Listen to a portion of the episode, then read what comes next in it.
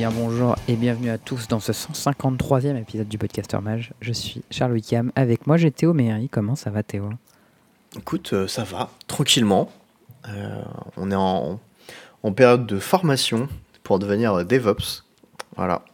Ah ouais, Euh, je déteste faire le boulot de DevOps. Je suis très content qu'il y ait des gens dont ce soit le métier, ce soit pas moi. Donc, je te souhaite que ça marche. Écoute, la formation ne m'a pas très bien expliqué encore pour l'instant ce que c'était le métier de DevOps. du coup, j'ai demandé sur le Discord. J'ai eu trois personnes qui ont fait ce métier qui m'ont répondu. Les trois personnes m'ont dit des choses différentes. Oui, alors c'est pas très clair hein, ce que tu dois faire. Quand tu dis, là, on va attendre de toi beaucoup de choses différentes et euh, ça sera jamais la même chose en général. hein. Que euh, je, ça va aller de trucs où je devais faire euh, du management à je ne sais pas quoi. Ah ouais, normalement, c'est pas trop du management quand même. C'est un taf plutôt technique, euh, DevOps pour moi. En tout cas, ceux avec qui j'ai bossé. Mais... Bref, moi j'ai appris que le euh, mec qui faisait euh, Rick et Morty, là, les voix, l'animation, tout ça, euh, bah, c'était un connard. Mec, j'ai appris qu'il y avait détournement de mineurs et je sais pas quoi d'autre là. Je suis je, suis dévasté. anéant- je suis anéanti en Je vrai. suis dévasté, putain. J'adorais Rick. Enfin, j'adore Rick et Morty là. Ouais, grave. Fils de pute.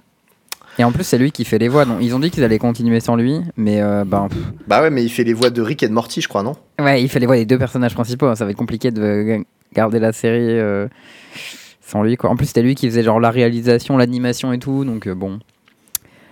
Euh, pas de chance. Voilà, parfois ça arrive. Il y a des gens qu'on aime bien et après ils font des trucs nuls. Et, Bah ouais, c'est la vie. et choqué, déçu. Bon, du coup, euh, je vous rappelle, si vous écoutez ce podcast sur Internet, euh, vous pouvez l'écouter sur votre téléphone. Voilà, je l'ai dit un peu à des gens euh, ce week-end à Strasbourg. Si vous êtes, si vous êtes venu parce que euh, je vous ai vu à Strasbourg, euh, bienvenue à vous.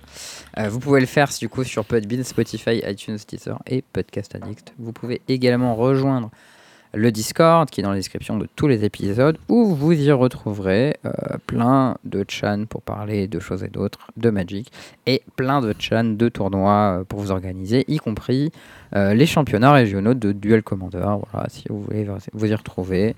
J'ai vu que ça intéressait pas mal de gens hein, quand j'étais à Stras, Duel Commander, c'était un vrai truc, c'était important pour les gens et tout. Moi, j'avoue, pas plus que ça, mais c'est cool de voir qu'il y a une suite de tournois qui intéressent les gens et qui les chauffent, quoi. Qui leur donne une raison de tester, de, de progresser, quoi. C'est cool, je trouve. Bah écoute, euh, moi je vais essayer d'en faire un en avril. Ok. J'essaie de me, euh, de me limiter de manière raisonnée au tournoi. Euh, C'est-à-dire Mm. que là, on a 10 jours, on va être aux États-Unis pour Philadelphia. Ouais. Ah oui, d'ailleurs, il n'y aura pas de podcast, hein, on pourra pas les mettre en ligne a priori, donc voilà. Ouais. On, on vous là, des hein, choses mais... J'espère- j'es- J'espère qu'on aura des choses à raconter, euh, plutôt des bonnes au retour. non, bah, mec, j'espère qu'on aura autant de trucs à raconter qu'en revenant de Sofia, hein, parce que Au pire, on vous trouvera, on vous trouvera un invité sur place de qualité. Je- J'essaie de le, de le harceler sur Twitter et il a dit qu'il qu'il avait envie de venir, mais qu'il avait peur. Donc, euh, j'ai vu ces tweets. non, Je on part gros, pas euh. la semaine prochaine, on part dans deux semaines, on part le 11. 11 Voilà. euh, février. Ce qui nous laisse un petit peu de temps avant pour euh, remettre un peu à niveau en pionnière, euh, découvrir le format limité, tout ça. Et, euh, et ensuite, ouais, on part et on reviendra du coup le 21, parce que le temps que l'avion arrive, il y a un gros décalage horaire. Donc euh, je sais pas s'il y aura un podcast dans la semaine du 21, ou- on verra en fonction de notre état. Moi, Oui. c'est le moment où je vais, je vais commencer mon nouveau taf le 22, donc j'aurai une journée de, de récup là où je vais probablement dormir toute la journée pour me remettre en place. Le mardi? Ouais. Hmm. Et le lendemain, euh, ce sera le nouveau taf. Ah, moi j'ai posé mes congés, l'ESTA est pris, le billet est pris, le logement est pris, on est prêt. Ouais, on est pas mal. hein. Voilà, c'est euh, ça. Mais donc du coup, ouais, il y a février à Naples, mars, euh, non, mars il y a Naples, février à Philadelphie. Et avril, j'ai vu qu'il y en avait un petit en Touraine ou je sais pas où là. Ok. J'ai fait, allez, vas-y, on va s'en faire un petit ce mois-ci, quand même, pour la forme. Et, euh, et voilà. Moi, j'ai, j'ai, moi, je vais faire Prague euh, fin mars. C'est euh, 31 mars, 1er avril, 2e avril, 2 avril. Ouais, mais. Alors je l'ai vu. Moderne, je crois. Le problème, c'est que euh, moi, je suis dans un taf, tu vois, de CDI, type Mm. cadre. Du coup, mes congés sont limités. Et du coup, faire Ouais. Philadelphia, puis Naples, puis Prague, puis les Worlds, puis probablement un autre PT dans l'année et euh, peut-être un autre RC, euh, ça va être compliqué. Ouais, quoi. ouais. Bah, après, t'as peut-être des congés, t'as peut-être des congés sans solde. Si tu gagnes des thunes quand tu joues à Magic, tu peux les poser. Bah ouais. Mais bon, enfin voilà. Faut tenter ça. Bref. Euh, il va y avoir beaucoup de Magic à vous raconter cette année, en tout cas, et ça, c'est plutôt cool. Ce sera une belle année pour nous, euh, et ça nous permet du coup d'enchaîner. euh, de sur quoi on parle aujourd'hui. On a des sujets moins chouettes et d'autres un peu plus chouettes. Alors, aujourd'hui, euh, eh ben on va parler de la triche. La triche, c'est mal. C'est pas bien. C'est pas bien, trichez pas. Euh, on va vous Ouais. expliquer pourquoi euh, cette histoire de triche, eh ben, le mec, euh, il va encore tricher et c'est encore un trou du cul. Euh, Désolé si vous aimez bien cette personne, mais bah les couilles. Voilà. On va revenir un petit peu sur le week-end à Strasbourg du, du Grand Charles, qui, euh, comme je l'avais prédit, allait être un échec au moins moderne. Euh, Oh, le mec, quand il lâche des bails comme ça, Je- l'avais call. Je l'avais call, ton deck avait l'air nul, et, euh, et voilà. Mais il va nous en reparler. Euh, Vous en faites Ouais, pas. On va avoir l'explication complète pourquoi le deck était nul. Ah là, mais laisse-moi un peu de suspense quand même, non? Je sais pas. Non, mais après, il y a du suspense pour le DC, parce qu'a priori, je m'étais couru en DC, t'as vu. Mais... Ouais, un petit peu. Euh, petit point plein, cette fois-ci, c'est moi, parce que j'ai un, un deck de standard euh, que, que j'ai joué. Ouais, j'ai un petit truc de Je t'ai rajouté un petit truc de Legacy derrière quand même, parce qu'il n'y a pas de raison, mais Quel je te format mort. parler quand même. Et, euh, et un sign out, bah, du coup, qui sera probablement un peu plus chargé. L'épisode sera pas particulièrement long, mais euh, bon, bah voilà. Bon, vous avez eu un bel épisode la semaine d'avant, pas la peine de s'embêter. Oui, et oui, pour info, si vous vous demandiez où on était la semaine d'avant, on faisait grève. Voilà. Oui, tout à fait. Je suis allé euh, à République faire la première manifestation de ma vie. Et euh, on en reparlera en outro d'ailleurs. As-tu été Du gazé coup, euh, Non, pas du tout. C'était vraiment euh, très tranquille. hein. Ah, Rien quelle passé. déception. Limite, je me suis fait chier. hein. Mais bon, j'y retourne quand même la semaine pro, donc on va voir. Mardi 31, c'est ça? Grosse manif. C'est ça. Mardi 31, euh, notez la date. Euh, bon, et ben, euh, commençons. Alors, il y a eu une histoire. Il y a un Déjà, il y a eu les, déjà, il y a eu les Mox Finals week-end dernier. On ne Ah, vous en a pas parlé parce que la, la com des Mox Finals, c'est vraiment de la merde. Et nous, on était en grève. Du coup, euh, j'imagine que vous n'étiez pas au courant parce que quasiment personne n'était au courant. Bah, moi, Euh. je ne savais pas en tout cas. Ouais, c'est clair. Moi, j'ai vu passer un tweet, mais vraiment vite fait. Et, euh, et je- franchement, je sais même pas c'était quoi le format. euh, J'ai vraiment rien suivi. J'ai juste vu euh, qui était le gagnant. Quoi. Il y a eu un tweet de c'est ce mec-là qui a gagné. Et à partir de là, le shitstorm a commencé. Et ouais. Alors, ceci dit, cette vidéo, je l'avais déjà vue. Il y a longtemps. Ouais, moi aussi. Et euh, donc on va en parler. Il y a un mec euh, qui a gagné. Son Twitter c'est Bart Bart Vess V E H S et son nom C'est- c'est Bart Van Etten. Mhm. Ce gars-là c'est un Belge. Alors ce qu'il faut savoir, a priori, je sais je sais pas si on l'a confirmé quelque part cette information, mais c'est un truc que j'ai entendu deux fois déjà.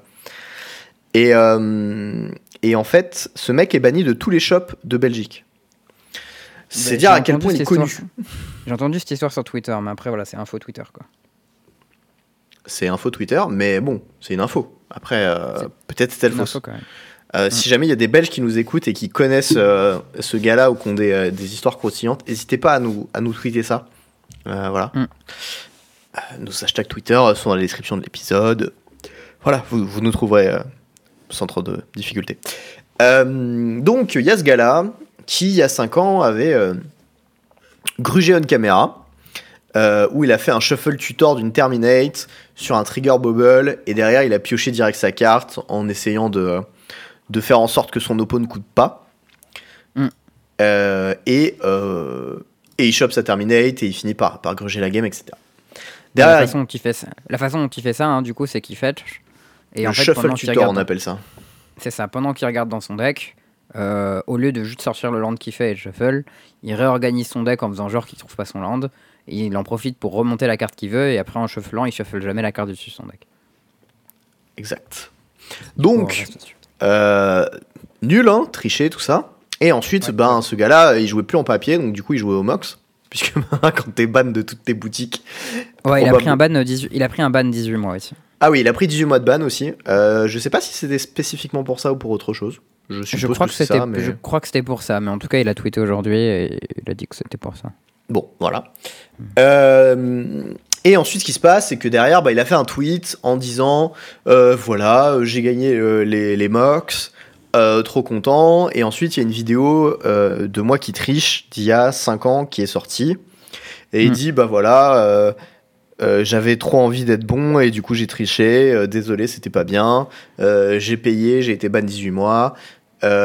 Blablabla. Maintenant, je joue sur. sur MTGO, je joue mieux, j'ai appris, et désolé, point. En gros, Ouais, j'ai j'ai honte aussi, dit quand même. j'ai honte. Euh, alors, deux trucs. Première chose, c'est que euh, il parle du fait qu'il a triché, mais il parle uniquement du fait de la fois où il a triché, où il s'est fait gauler. Oui. Et donc, le gros problème que ça pose quand c'est comme ça, c'est que quand tu veux essayer de faire amende honorable, le truc à faire, c'est déjà d'admettre ce qui s'est passé et en, dans sa totalité. Pas dans Ouais. la partie uniquement que les gens savent. Ah, surtout que le mec, Sinon, en fait, quand tu, le vois une... ouais, quand tu le vois une caméra, ça se voit que c'est pas la première fois qu'il a fait ça, il est préparé. Euh, et en plus, il a une caméra, donc il, il faut des balls pour le faire, une caméra, il faut être sûr de ce que tu fais, etc. Euh, ce qui implique que c'est pas la première fois qu'il le fait, c'est sûr. Et, euh, et juste, c'est la première fois qu'il se fait gauler, mais peut-être que c'est la 200 fois qu'il le fait. Quoi. C'est ça. Euh, et donc il se fait arrêter à ce moment-là parce qu'il se fait gauler. euh, mais au final, euh, ben, ça tout, tout porte à croire que si c'était pas fait gauler, il aurait continué quoi. Et là, en admettant uniquement d'avoir triché cette fois-ci sans contexte, sans rien dire en plus, euh, bah, il est pas tant que ça dans la remise en question et dans le fait d'admettre que euh, oui, euh, ce qu'il a fait c'était pas bien, il l'a fait plusieurs fois à tel endroit, etc. Il avoue pas exactement tout ce qu'il a fait. Et, et en plus que ça, il nous parle pas du tout du fait que ben, à chaque fois que tu triches, tu voles de l'argent aux gens à qui tu, contre qui tu triches. Quoi. On- il nous parle pas du tout du fait d'avoir rendu euh, ce genre de choses. Quoi. Euh, donc du coup, le, le premier truc, c'est on ne sait pas la totalité de son œuvre, puisque ben elle, elle est cachée. Il se trouve Mhm. que euh, je connais des gens qui ont joué contre cette personne récemment même. on ne donnera pas les Ouais. noms parce que voilà, ils sont pas présents, mais je pense qu'ils seraient ok avec ça. Et euh, il se trouve que ce gars-là, Bart, euh, a clairement essayé de gruger contre lui. Sauf que ben il Ouais. connaissait les règles, et il était à peu près attentif à ce qui se passait, du coup il a pas réussi. Et euh, mais voilà, tu vois, déjà juste ça, et c'était, euh, je crois, un side event du GP Paris, si je me souviens bien du Ah contexte. oui, donc c'était récemment post-ban du coup. Ouais, c'était au LMS Paris. Ok, ouais. Je suis plus tout à fait sûr que le contexte c'était exactement ça, mais je crois que c'était ça. Je vais pas m'avancer. Puis de toute façon, je donne pas les noms, donc vous pouvez pas vérifier. Voilà, débrouillez-vous avec ça. Bah, Il y a un mec sur le Discord euh, qui a déjà dit qu'il avait, que Bart avait triché contre lui entre Bon, et ben voilà. Donc je sais pas si c'est le même, mais si Écoute, c'est pas le même, ça fait, ça fait deux. euh, je, je sais pas. Moi, il m'en a parlé en live, donc euh, voilà.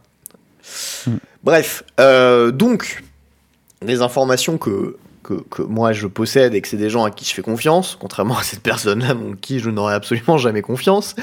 Et ben, ce gars-là a triché, triche toujours, et il prétend avoir fait amende honorable, machin. Bon, bah, du coup, gros problème, parce que, bah, obviously, de un, c'est pas le cas. De deux, il y a toutes les fois où nous, spécifiquement, on n'en a pas entendu parler et que il a grugé. Et du coup, ce que disait Charles aussi, c'est que, en plus de ça, toutes les fois où il gruge contre quelqu'un, bah, en fait, il vole de lever de l'expected value à la personne en face, il vole des gains de tournoi, et genre, Mais des fois, ils volent des rêves, hein, des qualifs, des trucs comme ça. euh. oui, Genre, hein, ils gagnent contre toi un final d'un PTQ. euh, toi, c'était la fois où t'allais aller au Pro Tour. Bah, finalement, t'y vas pas. euh, le mec a volé ton rêve, quoi. Ouais, grave. Donc, euh, bon, horrible. Et donc, du coup, euh, à aucun moment, il parle du fait qu'il a essayé de, de réparer euh, les conneries qu'il a faites, du genre, euh, au moins d'aller s'excuser auprès des personnes qui, contre qui il aurait triché, ce qui serait déjà la moindre des choses, et pas uniquement la Mhm. fois où il a triché on caméra, hein, mais toutes les fois où il a essayé de tricher et il a triché contre des gens. Euh, ça, il en parle pas, donc euh, vraisemblablement, ça n'a pas été fait. Il n'a pas proposé de rép- réparation financière à aucun moment. Voilà, grosse merde. Et, euh, donc maintenant, bah, il a gagné les MOX. A priori, il pouvait pas tricher aux MOX, et encore, possiblement, peut-être en, en matant le stream ou en matant les streams de certains participants, je sais pas. Ouais, c'est quand même. Enfin, ça me semble pas impossible. Je sais pas si le, le coverage est en différé ou en direct, mais s'il est en direct, c'est quand même possible de tricher, du coup. Je, un- je pense pas qu'il soit assez stupide pour euh, faire le coverage en direct non plus, mais bon, à, à supposer, tu vois, genre, c'est possible de- d'imaginer des trucs. Je dis pas que ça a été le cas, j'ai pas de preuves, j'en sais rien. Je dis Oui, et juste puis en que. plus, on s'en je en fait, on s'en fout que le mec soit fort ou pas à Magic euh, de manière générale, quoi. Oui. C'est pas ça la question. Et donc, euh, ce qui s'est passé, c'est qu'il a gagné les Mox, et du coup, il va aller jouer aux Worlds, qui seront en papier. Et du coup, ben, il aura une occasion de gruger, encore une de plus. Ouais. Euh, du coup, moi, je sais que typiquement, si jamais je me retrouve à jouer contre lui au World, et ben, je demanderai systématiquement à ce qu'il y ait un judge à côté de la table. Voilà. Le, traite- le traitement des anis. Le traitement à Shun aussi, euh, le traitement. ouais. beaucoup, de, beaucoup de personnes qui ont triché et à qui je demande à ce qu'il y ait un judge à côté de moi à la table. Mais en parlant de ça, du coup, je vais me faire bondir sur le tweet de Martin Jusa. Je sais pas si tu l'as lu. Lequel? Euh, bah, il a fait un tweet très récemment sur cette histoire où en gros il dit Je comprends pas quel est le bénéfice de garder ces gens-là dans le jeu. Ah oui, je l'ai vu. ouais. Euh, voilà, il dit à partir du moment où il y a des gens qui ont fait de la triche préméditée sérieuse, pourquoi ils sont toujours autorisés à jouer à Magic? Genre, c'est quoi l'upside? En mode. euh, les gens qui jouent contre, ils ont toujours peur de se faire tricher, exactement ce que tu viens de dire. Mhm. Euh, tu peux pas les mettre en coverage parce que le chat euh, devient complètement fou. Et, et, euh, même pour la, pour la boîte, comme Wizard par exemple, ça, leur, bah, ça la fout mal quand ils gagnent des trucs. Typiquement, là, euh, le mec a gagné les Mox, et plutôt que tout le monde dit Oh, trop cool, le mec a gagné, on dit Ah, super, c'est un tricheur, le gars. Ouais. Euh, et genre, enfin voilà. euh, et en gros, lui, ce qu'il dit, c'est euh, Je pense que les gens peuvent changer, mais je pense aussi que les gens, ils peuvent changer de hobby, et que bah, t'avais une chance d'être, de jouer clean, tu l'as fumé, bah ciao, quoi, et va faire autre chose. Donc, ça, c'était le tech de Jusa, où je suis pas d'accord avec tout, mais il y a globalement des trucs avec lesquels je suis d'accord. Vas-y, explique. Euh, en gros, moi je suis quand même partisan du concept de seconde chance, etc. Et euh, c'est vrai que bah, juste ban life instant quelqu'un dès la première erreur, c'est pas forcément quelque chose que je valide. Euh, dans le même sens, je suis d'accord avec lui sur le fait que Magic c'est un hobby et que tu as la chance de pouvoir y jouer et que bah, cette chance en quelque sorte, faut la mériter. Si tu nous montres que tu as fait de la merde, euh, en gros, en fait, je pense que juste euh, ban des gens pendant une durée indéterminée, ne rien faire et les laisser revenir quand leur ban est fini, c'est un peu nul comme sanction. Parce que euh, deux choses. Première chose, pendant qu'ils sont bannis, ils peuvent toujours jouer sur MTGO. Donc au final, euh, c'est pas tant une punition que ça. Ils peuvent aussi jouer en casual, etc. Donc au final, ils sont pas tant bannis que ça. Et deuxième chose, bah, rien nous prouve que quand ils reviennent, ils ont actuellement changé. Genre juste, on a passé du temps, on n'a rien fait. Genre, en France, quand tu vas en prison, euh, il y a ce qui s'appelle un juge d'application des peines qui vérifie que ta peine de prison se passe correctement, que tu es prêt à la réinsertion, etc. Et si ça se passe bien, eh ben, tu as des allègements de peine. Et si ça se passe mal, tu as des alourdissements de peine. Ou quand tu sors, eh ben, on continue à te surveiller, on te check, on machin et tout. À Magic, bah, juste, euh, tu fais ton truc et puis c'est ciao, quoi. Bah, Et, euh, typiquement, euh, là, s'il y aurait eu cette question-là, ils seraient allés voir, ils auraient vu que le mec était ban de toutes les boutiques de son pays, ils auraient fait bah non. Ouais, bah après, tu vois, enfin, je pense aussi que euh, il y a des gens qui ont triché et qui ont changé, ont décidé que tricher c'était pas bien, machin, et qu'ils le referont plus jamais. Mhm. Je pense que ça c'est possible. Euh, je pense juste que ça c'est un comportement qui doit être euh, gagné entre guillemets. C'est-à-dire que moi je suis beaucoup dans la team euh, la confiance ça se gagne par goutte et ça se perd en torrent. Euh, où bah voilà une fois que la confiance elle est brisée, c'est à toi de bosser pour la regagner et que juste attendre tranquillement tes 18 mois que ton ban se termine et revenir comme une fleur en disant non, non, bon bah c'est bien j'ai bossé. Je sais pas si c'est suffisant et si c'est efficace. Moi, je- en fait, j'avais imaginé, après sur le moment, tu vois, je j'en ai discuté un peu sur le, sur le, sur le Discord, d'un système où genre des gens, ils pourraient se porter garant de toi, en mode, euh, une fois que tu sors d'un ban, par exemple, euh, si t'es, supposons que euh, t'es mon pote, euh, t'as triché il y a un an, tu t'es fait bannir pendant un an. Moi, je t'ai dit, putain, vraiment, t'es une merde, pourquoi t'as fait ça et tout. Et toi, au début, t'es en mode, ah non, c'est bon, je me suis juste fait gauler. Et à la fin, t'es en mode, bon, ok, j'avoue, c'était de la merde, faudra plus jamais que je le refasse. À la fin, je dis, ok, je me porte garant de lui. Et, euh, et par exemple, pour que tu sois des ban, il faudrait que t'aies X personnes qui se portent garante de toi. Et euh, si tu refais de la merde, ils prennent une sanction en plus de toi, tu vois. Et Ouais. du coup, ça te mettrait la pression en mode à la fois, il faut que tu arrives à convaincre des gens que tu es bel et bien honnête, et à la fois, euh, tu as la pression de te dire si je fais de la merde, je nique mes potes.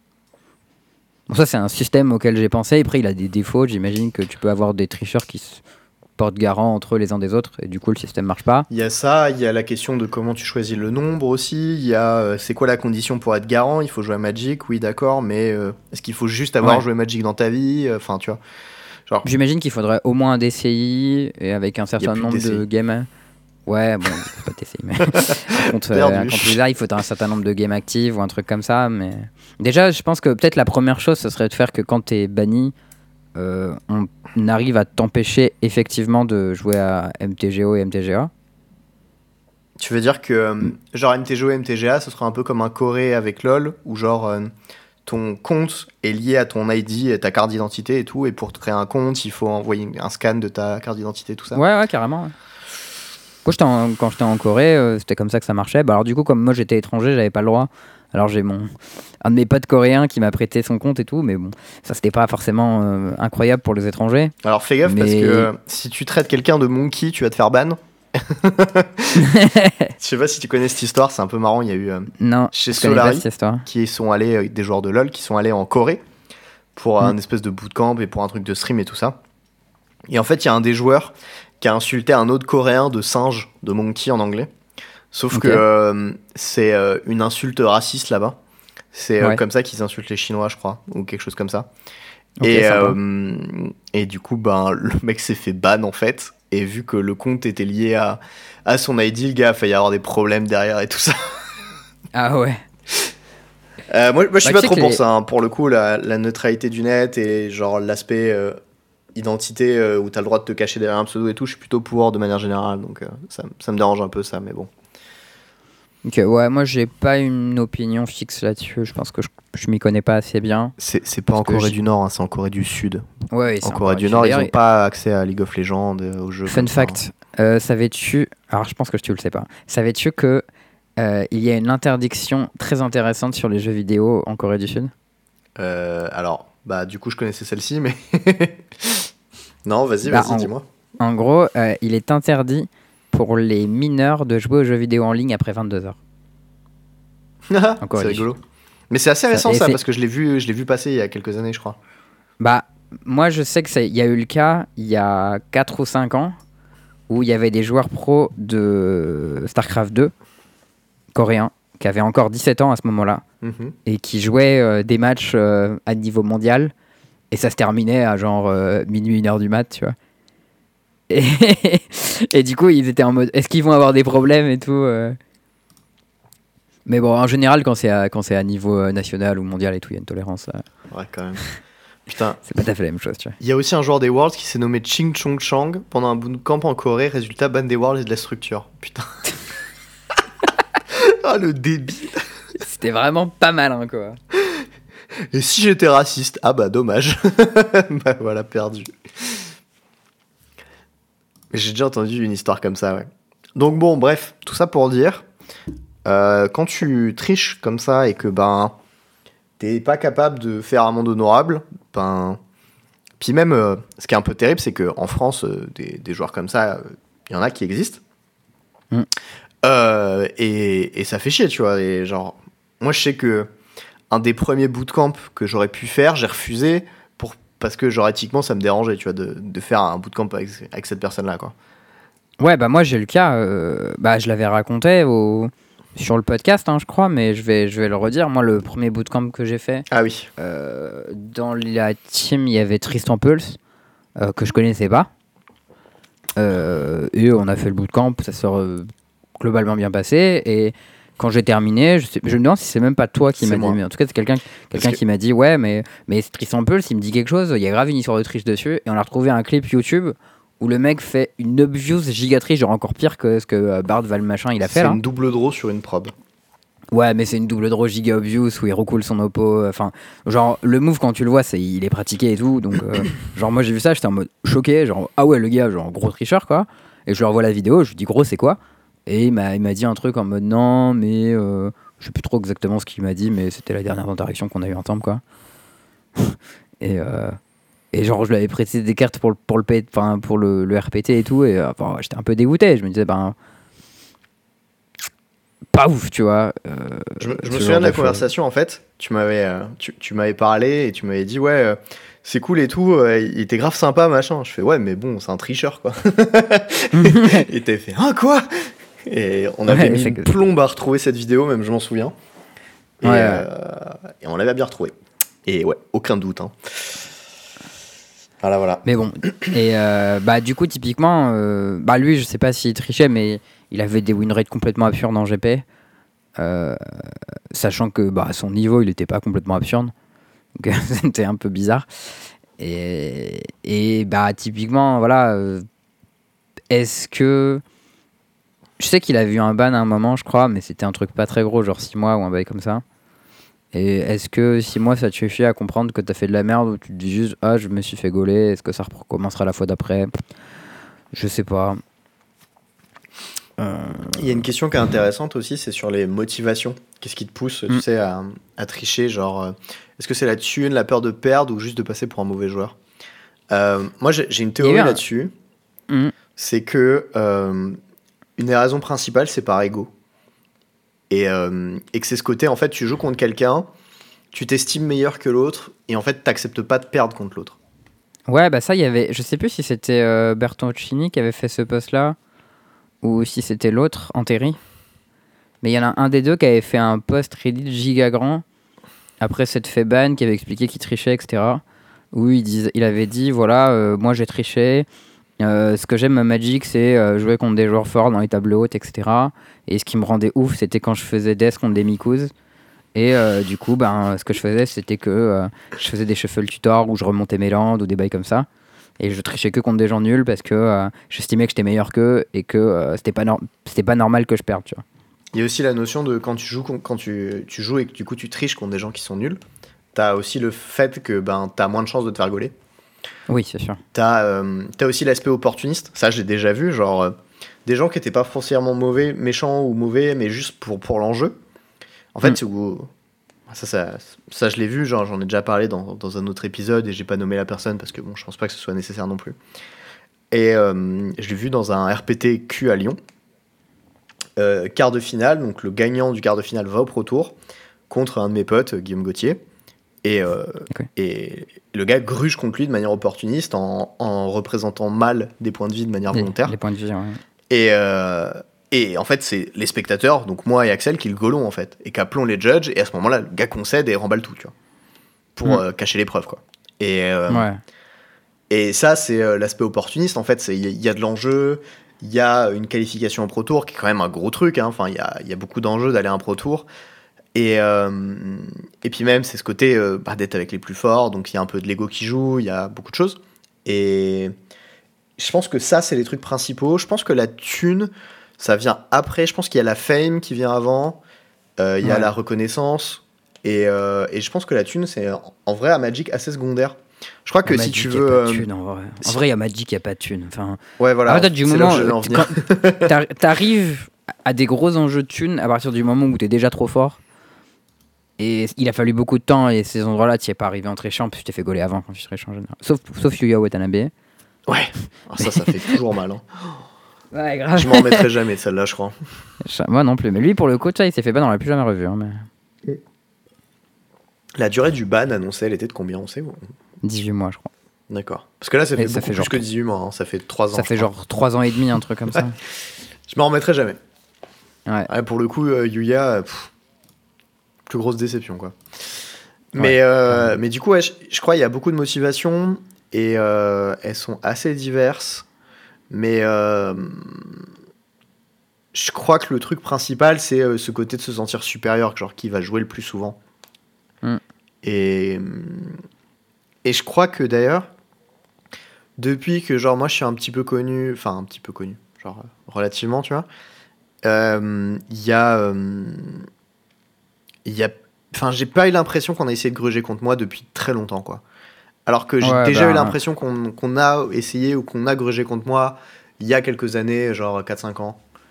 Bah, moi, je me suis rendu compte, surtout déjà, dès que t'es sharp à la table, Ouais. on triche pas contre toi, Ouais, en fait. non. Genre, euh, il se passe un truc, tu le captes tout de suite, t'appelles le judge, genre euh, ça, ça s'arrête tout de suite. Dès que t'appelles Les le judge au premier truc que ton oppo fait de travers. euh, Bah ouais, les, les mecs ils appellent, ils appellent, ils, ils grugent contre les mecs qui voient pas, qui appellent pas les judges, etc. À partir du moment où vous appelez les judges instant au premier truc, pas de grudge. hein. Pas de problème. Euh, bon, on s'arrête là-dessus ou t'as encore des choses à raconter là-dessus? Euh, non, il y a une question qui, est- qui était intéressante, c'est faudrait inviter des tricheurs pour leur demander. Ben, figure-toi qu'on a essayé. Euh, le problème, c'est que c'est un peu un sujet compliqué parce que ben il y a des gens que nous on connaît avec Charles qui nous ont dit, tu vois, en off, qu'ils ont triché, mais Mm. qui veulent pas en parler en public. Et je comprends, tu vois, qu'ils veulent pas en parler en public. Et genre, nous on n'y a pas été exposé, puis c'est des gens qu'on peut, enfin c'est des gens, c'est des personnes, euh, voilà, qu'on enfin que moi personnellement j'apprécie ce qui me fait un peu chier parce que c'est pas tout à fait logique et pas tout à fait juste etc et, euh, et j'ai pas envie de, de les, de les traîner dans la boue tu vois d'autant plus que c'est plus des tricheurs depuis un moment mais Mm. euh, et, et je sais que ces personnes là m'ont confié certaines des triches dont on a parlé euh, dans les anecdotes du podcast donc, euh, donc voilà, tu vois, genre, après, après c'est compliqué et, et je comprends leur décision. Et d'un autre côté, les autres qu'on a vu faire, genre une caméra ou quoi, qui sont récents, etc., ben, on en a parlé sur le podcast et on a donné un avis qui était assez tranché dessus. Donc, ils ont aucune raison de venir, quoi. Et ce qui est compréhensible aussi, tu vois. Donc, à partir de là, euh, Oui, bah enfin. Moi, si j'étais un tricheur, j'aurais pas envie de venir sur le podcast vu comment on le défonce. Donc, ça me paraît assez logique. et- Non, à la limite, Tu on vois. pourrait faire un montage, tu vois, où genre euh, on, on proposerait à, à quelqu'un de passer et genre on modulerait sa voix, mais Comme sur complément d'enquête. euh. tu sais, genre à, à la fin, c'est quoi l'intérêt, tu vois Enfin, je, je sais pas. Un peu compliqué comme, euh, comme truc. Euh, bon, par contre, sur une note un peu plus sympa, parce que je vais pas te parler de mon week-end à Strasbourg, Dylan? vas-y, vas-y. Bon, ah, c'était un, un week-end où il n'y avait pas de triche, donc ça c'est plutôt cool. Eh. Euh, du coup, bon, ce week-end j'étais à Strasbourg, Euh, j'ai été accueilli par ce bon Valdo, la big up à Val d'Orange, qui était dans le chat tout à l'heure. T'as fait pioncer chez lui Ouais, c'était très sympa chez lui. Il a un chat qui s'appelle Petit Pied, qui est beaucoup trop mignon Oh, euh, et qui étouffe le feed dans sa coloc. oh. Euh, on y était à, à 3 avec lui et moi. Donc il y avait en plus euh, Oni, donc Adrien de Mogé. Il y avait un pote à lui qui s'appelle Arthur, je connais pas son pseudo. Et euh, il y a Swimaf qui nous a, qui nous a rejoint euh, le, le lendemain. Donc c'était cool, il y avait tout un petit crew. Ça faisait principalement l'UDC. En moderne, il y avait juste euh, Valdo qui jouait euh, Yogmos et moi qui jouais, euh, qui jouais ma pile euh, Témur Bizarre. Euh, du coup, c'était jour 1 en DC, jour 2 en moderne pour moi et jour 2 en DC pour les autres. Mais les main events, c'était DC et moderne. Euh, euh, Strasbourg, en cette période de l'année, j'étais pas trop prêt. Il faisait froid. très froid, vraiment. Il faisait quoi, zéro Vraiment froid. Non, il faisait moins que ça. Il, faisait- il devait faire moins 4, moins 5. Et quand il y avait des coups de vent, c'était vraiment rude. Euh, et il, il a neigé le week-end et tout. Euh, bon, moi j'étais content d'avoir mon bonnet et tout, mais en fait, il y avait une. Genre, en fait, il y avait la porte et genre on jouait. Les tables hautes étaient devant la porte. Et dès que quelqu'un ouvrait la régulièrement porte, était euh, Ouais, il y avait des courants d'air glaciaux qui rentraient. J'étais en mode. Mais bon, la bonne nouvelle, c'est qu'a priori, t'es pas resté trop longtemps à côté de cette porte, non? Oh là là là là, mais le mec il fait que ça. Non, c'est pas vrai, j'étais dans les tables hautes pendant tout le tournoi quasiment. Je chantais un peu. Franchement, tu t'es bâtard avec moi comme ça. Aujourd'hui, t'as un- t'as envie de mettre des petites piques, je sais pas pourquoi. non, mais la rondin, j'arrivais pas à shuffle mon deck correctement et tout, j'avais les doigts un peu congelés. euh. Mais du coup, euh, big up en tout cas aux orgas euh, du tournoi, c'était vraiment très bien organisé. Il y avait un bon nombre de judges, il y avait une altératrice, il y avait un shop, euh, deux shops, je crois. Il y avait des tables de features où le samedi était, euh, était retransmis en direct sur YouTube, euh, commenté par les gars de MTG Prime. Euh, big up à eux, donc de, Châteauroux. Et le dimanche, ils n'étaient pas dispo, mais ils voulaient record. Et ils m'ont proposé à moi de commenter plus tard mes games. Alors je leur ai dit, bah les gars, j'avais pas trop le temps avec le Pro Tour, machin, et tout le nouveau boulot. C'était pas ouf pour moi, mais c'était gentil de proposer une autre fois, pourquoi pas, quoi. Et, et du coup, le DC, samedi, je jouais Diada. Donc c'était ce fameux deck euh, Mardu, Reanimator slash Ramp. euh, que tu avais regardé d'un air très suspicieux. En effet, moi quand je Euh, vois des cailloux dans un deck comme ça, je suis suspicieux. Alors, premier retour sur le deck, c'était vraiment très fort. franchement borderline broken. Genre ça faisait longtemps que j'avais pas joué un deck de DC aussi puissant. Je suis très très satisfait du deck. Euh, j'ai eu l'impression que le deck était giga smooth, le build était nickel. Genre franchement big up à Nico pour le deck building parce que c'est. Alors apparemment c'était première liste de Oni qui a été repris ensuite par Nico, etc. Mais euh, sur les finitions, j'étais vraiment euh, impressionné. Euh, Rondin, j'ai joué contre Karizev, donc qui était un joueur qui qui était un peu débutant, qui, qui connaissait pas trop le format, il jouait depuis pas hyper longtemps. Euh, je, je me rappelle l'avoir atomisé euh, de manière assez convaincante, où il a pris des réanimations de ton euh, i- assez violentes à la 1 et à la 2 il a perdu tous ses landes sur Ashen Rider. Pâté c'était- c'était assez, euh, assez convaincant. Euh, ronde 2, j'ai joué contre Octavia. Alors, Octavia, je sais pas si tu vois ce que c'est. Oui, c'est le gros poulpe 8-8. C'est ça, c'est le gros autres bêtes 8-8. en 8-8. Alors, moi, quand je l'ai lu, j'ai cru que ça faisait des 8-8. Non, ça transforme. Donc, Je me, suis- je me suis dit, oulala, je vais avoir des problèmes quand il va caster son truc. Euh, ensuite, il l'a casté, il a joué un spell, il a dit target Octavia. Je dis quoi? Il m'a dit, bah ça transforme en 8-8. Et j'ai fait, ah, mais c'est nul en fait. Oui. Et il a fait un peu la gueule. Euh, ouais, j'ai une séquence assez drôle où genre il, il fait plein plein de spells pour pouvoir faire Octavia. Ensuite, moi je fais Magister of Worth. Donc c'est un, un 4-4 vol euh, avec beaucoup de texte dessus, mais le texte il se résume par quand ça arrive en jeu, je rase le board à part lui. Donc je tue son Octavia. Ensuite, il fait fin de tour Borrower. Euh, je t'étape. Euh, je rejoue des sorts. Octavia, j'attaque avec Borrower. Moi je fais ben je bloque. Il fait haha, je joue un sort, je transforme en 8-8. Je fais ok. Je t'étape, je réanime, je tue ces deux bêtes. Il fait hmm, pas ouf. Et du coup, après, il a refait des bêtes, je l'ai re-réanimé, il avait plus rien, je l'ai atomisé. C'était cool. Ok. Euh, à la 2, je me rappelle plus exactement, mais je me rappelle que j'ai eu Diadak à tourner. C'était euh, c'était assez puissant. Diadak, ça tourne longtemps, ça fait, euh, ça fait des dingueries, c'est assez cool. Du coup, j'ai gagné aussi. D'ailleurs, j'ai joué contre Saskia. Saskia, tu sais, c'est ce général 4 couleurs là. qui fait des- 3-4 des qui dit que quand t'attaques et que tu mets des points dans la gueule, ça double. C'est ça. Euh, bon, c'est un peu de la merde, hein, Saskia, on va pas se mentir, désolé pour les gens qui jouent Saskia. Ouais, J'ai un, un Euh, pote nantais qui, qui joue Saskia et je lui ai fait la remarque déjà que c'était un peu nul comme deck. Et il dit oui, je ouais, sais. bah en fait, en fait, le truc, c'est que tu veux jouer un deck aggro, mais ton deck il joue 4 couleurs, du coup, bah, il arrive pas à curver ses cartes. Euh, du coup, tu joues plein de bonnes cartes, mais comme tu les curves pas, ça marche pas. Euh, en plus, en général, il se recasse trop mal parce que bah, 6 mana et après 8 mana dans un deck aggro, ça marche pas trop. Enfin bref, ce deck il a plein de défauts un peu, hein, mais euh, du coup, à la 1, je fais une saisie, je vois sa main, il avait genre euh, un Lanoir Elf, pas de troisième land, pas de source de rouge, de cartes rouges. Je me dis, oulala, il est dans la merde lui. J'ai pris son Lanoir Elf, ensuite il a pas joué son 2 drop parce qu'il a pas de rouge. Ensuite il a pas joué son 3 drop, ensuite j'ai fait Ashen Rider, je pète tes landes, et il a pris la scoop. C'était assez violent. Euh, et à la 2, il a commencé à faire des bêtes. Et à un moment, il a fait je tac avec tout. Avec ça- il a fait Saskia, je tac avec tout. Je dis avant les blocs, je vais faire Shallow Grave sur Fury. J'empale tout ton board. Il a fait oulala, les problèmes. Et après, il a perdu. Ok, ça a l'air logique. Donc à ce, ouais, à ce moment-là, j'étais en train de me dire, ok, bon, euh, il est pas mal ce deck. Ouais, parce qu'après, il refait du board. Euh, et moi, je fais euh, LH Nord, je casse tout. Euh, mais lui, il avait un Doran. ah oui, euh, qui du coup faisait que mon LH Nord tapait à 7. C'était assez cool parce qu'avec Diada, j'ai pu faire plus 2 sur LH Nord qui du coup tapait à 7 en lifelink indestructible. C'était assez compliqué pour lui d'attaquer à travers. pas mal. Après, après, il a fait une ligne assez, assez stylée en vrai. À un moment où il pioche un, un Demonic Tutor, il fait genre Demonic Tutor dans Chaos Defiler qui pète My Nord parce que j'avais Minus pour trouver autre chose. Donc ça c'était pas mal, mais, euh, après il a pris un, un truc un peu méchant, genre je sais plus, genre Archon of Cruelty ou pas dans le genre. Bon, j'ai gagné à la fin. Bon, à ce moment-là, j'étais à, à 6-0, euh, enfin 3-0, 6-0 quoi. Je me disais, ok, on est pas mal. Donc là, on est dans l'étape qui fait froid hein, devant. euh. Je me dis, haha, euh, ce débile de Théo, il a dit que mon deck était nul alors qu'en fait, il est trop fort. hein, Ah, ceci dit, moi je crois avoir dit que c'était pas bien contre contrôle. Euh, c'est vrai, mais Octavia, c'était un peu un deck contrôle. Ouais, c'est mono bleu pipi, euh, ça compte pas.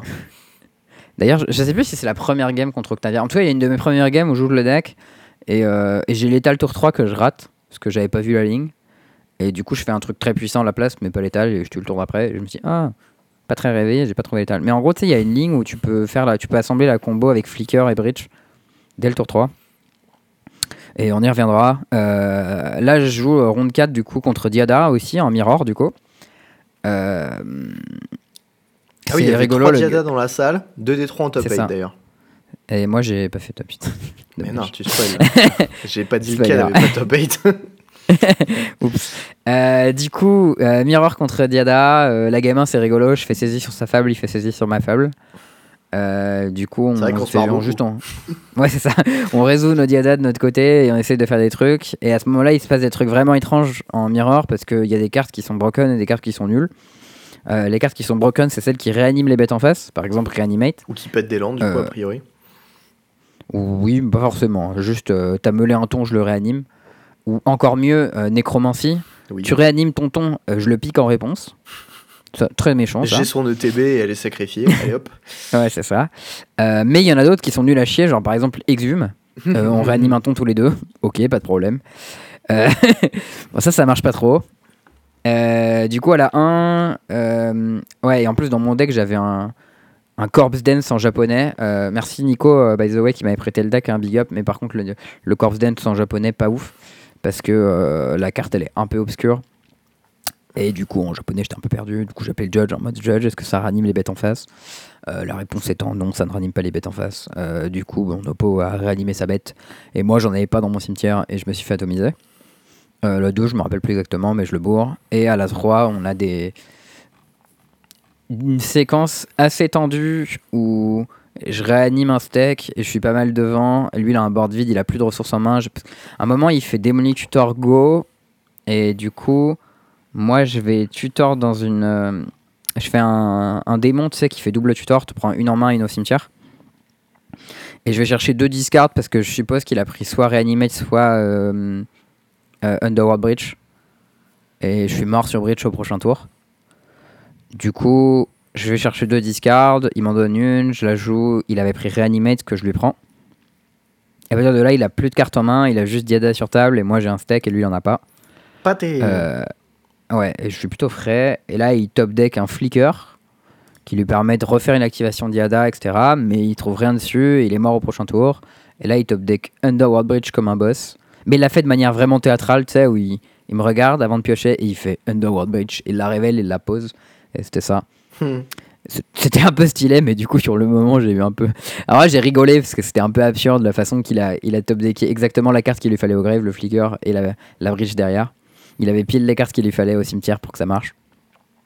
Bah, du coup, il a gagné. Euh, et derrière, il a pu, euh, il a pu double draw une toute. Euh, non, il a pas pu draw tout de suite, mais il a pu top 8 derrière. La ronde d'après, je joue contre Gerson.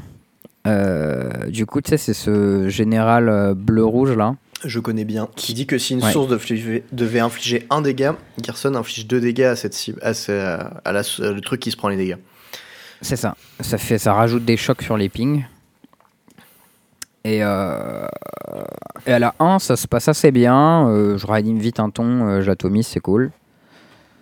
Et euh, en plus, à la 1, je me permets de bien tourner autour de Blood Moon et Days euh, proprement et tout avec mes trucs. Quel beau boss. Euh, à la 2, je suis pas mal sous pression.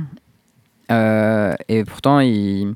En fait, il faut voir qu'à la, à la 1, j'avais fait ce truc un peu stylé où, tu sais, genre, lui, il avait posé pas mal de bêtes. Il avait fait genre. tu sais, la bête qui fait lieutenant, qui fait des 1 à vol. Into Gerson, Ah qui oui. met des patates. Le mécanoptère. Et-. C'est ça. Et moi, à un moment, je fais Fury. Euh, un point sur ton lieutenant, un point sur tes deux tokens. Et le dernier point sur Diada pour la buter. Pour pouvoir la recaster dans le tour. J'étais en mode, haha, gros cerveau, j'ai tué ma bête. J'ai tué mon planeswalker qui devait pas tuer pour pouvoir le rejouer et tout. C'était malin. J'ai un spot aussi où j'ai fait genre Comet euh, qui a fait des dingueries et tout, ça c'était assez nice. Euh, mais derrière, à la 2, il met juste trop de pression, il a un contre au bon moment et je me fais un peu éclater. Et à la 3, c'est bien tendu. Et à un moment, je me trouve dans un spot un peu chaud où je peux tourner autour de Blood Moon, mais ça me coûte un peu cher. Et en vrai, genre, si je fetch mon basique, j'ai du noir, mais j'ai quand même pas de blanc. J'ai un caillou, mais c'est un caillou nul qui fait les couleurs du joueur en face, donc il fait du bleu et du rouge, qui me sert à rien. Euh, du coup, j'hésite un peu, et euh, finalement, je finis par fetcher un bilan en me disant que de toute manière, si mon oppo a Blood Moon, je suis dans la sauce. Et en fait, mon oppo fait Magus, mais moi, dans ma main, j'avais euh, Toxic Déluge. Et Du coup, je me fais défoncer. et je me dis là en mode putain, je suis vraiment trop con. en plus, j'avais Doxy Deluge into balance. Et genre, balance dans ce genre de match-up, c'est vraiment assassin parce que toi, tu défausses tes cartes euh, que tu veux réanimer. Ouais, puis Gearson, Lui- euh, son plan, c'est de poser quelques bêtes de board, et du coup, les sweepers, ça tue Gearson à travers la parade. C'est assez fort. Ouais. Ouais, c'est ça. Je sais plus si c'était la 1 ou la 2 où je me suis empalé euh, sur Gerson, où j'ai fait genre solitude. Il m'a fait trigger ward. J'ai dit, ah, oups. Et si je jouais une 3 de flash lifelink pour 5, c'était pas incroyable. T'avais vraiment oublié le trigger ward? J'avais oublié le trigger Ah ward. là En plus, je l'ai lu au début. Je me suis dit, ah putain, ward c'est pas mal. Oh Et après, j'ai fait solitude dans le trigger ward. Ça, c'était pas très bien hein, pour le coup. hein, Ah, C'est pas que c'était pas très bien, c'est genre tu lui. euh, tu représentes pas fièrement le podcast d'Armège là, putain. Ouais, ouais, non, là, c'était nul. hein. Mais euh, j'étais pas hyper serein. Tu t'es un peu bavé dessus, Euh, mon Charles. Ça, ça je va me suis pas bavé dessus. Je me suis complètement bavé dessus. euh. Ah, ça m'arrive quand il y a beaucoup des cartes que je connais pas. Ça, c'était la première fois que je jouais contre cette carte-là, donc j'ai j'ai pas retenu toutes les spécificités. Et à un moment, il m'attaque aussi avec. euh, tu sais, il a Squee qui attaque avec des tokens. Et moi, j'ai une Sholdred qui, du coup, euh, va me faire gagner si rien ne se passe. Et du coup, les Sholdred, ils font 3 points, mais le Squee, il en fait, il en fait que 2. Et du coup, je me dis, vas-y, je vais bloquer le Squee. Comme ça, j'ai moins de chances que ma Sholdred elle crève et je prends des points et derrière je stabilise tranquille. Et post-combat, il fait End the Festivities qui met 3 ma bête et 3 sur ma gueule pour seulement un, un mana. J'étais en mode wow Ça rigole pas trop. Bon. Ouais, d'ailleurs, ça c'était assez dur de stabiliser et j'ai perdu cette game. Du coup, euh, j'ai fait 3-0 dans 3-2, j'étais un peu déçu. D'ailleurs, je compte pose.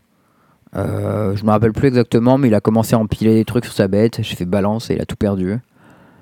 Euh, les deux games, j'ai fait balance, je crois, et il s'est fait exploser. Euh, c'était c'était pas évident pour lui. Et d'ailleurs, j'ai joué contre Boros, donc euh, Yoshimaru avec euh, du rouge derrière. Euh, il a fait euh, bête, bête, bête. Moi, j'ai fait Caillou, Diada, je te tue, les deux games. Eh, Non, à la n'empêche, 1, j'ai fait. Ma prédiction était plutôt un- correcte parce que j'étais en mode, à mon avis, tu dois bien défoncer aggro. Et a Ouais, priori, aggro, tous les aggro, tu les as défoncés. Tous les autres, ils t'ont un Ah. peu. euh, Aggro, je l'ai atomisé. J'ai perdu dans le. mi- En fait, faut voir que j'ai fait. de- Toutes les games, j'ai gagné, j'ai gagné 2-0. Et celle où j'ai perdu, j'ai perdu 1-2. Et euh, j'ai perdu une fois dans le mirror, donc je sais pas si ça compte vraiment en termes de match-up. Et j'ai perdu contre Gerson. Euh, Bon, alors, j'ai fait de la merde. Globalement, j'ai pas bien joué le BO. Euh, j'ai perdu contre Blood Moon dans un jeu qui. Alors que mon jeu, il joue des cailloux et des trésors. Ça fait un peu chier quand même.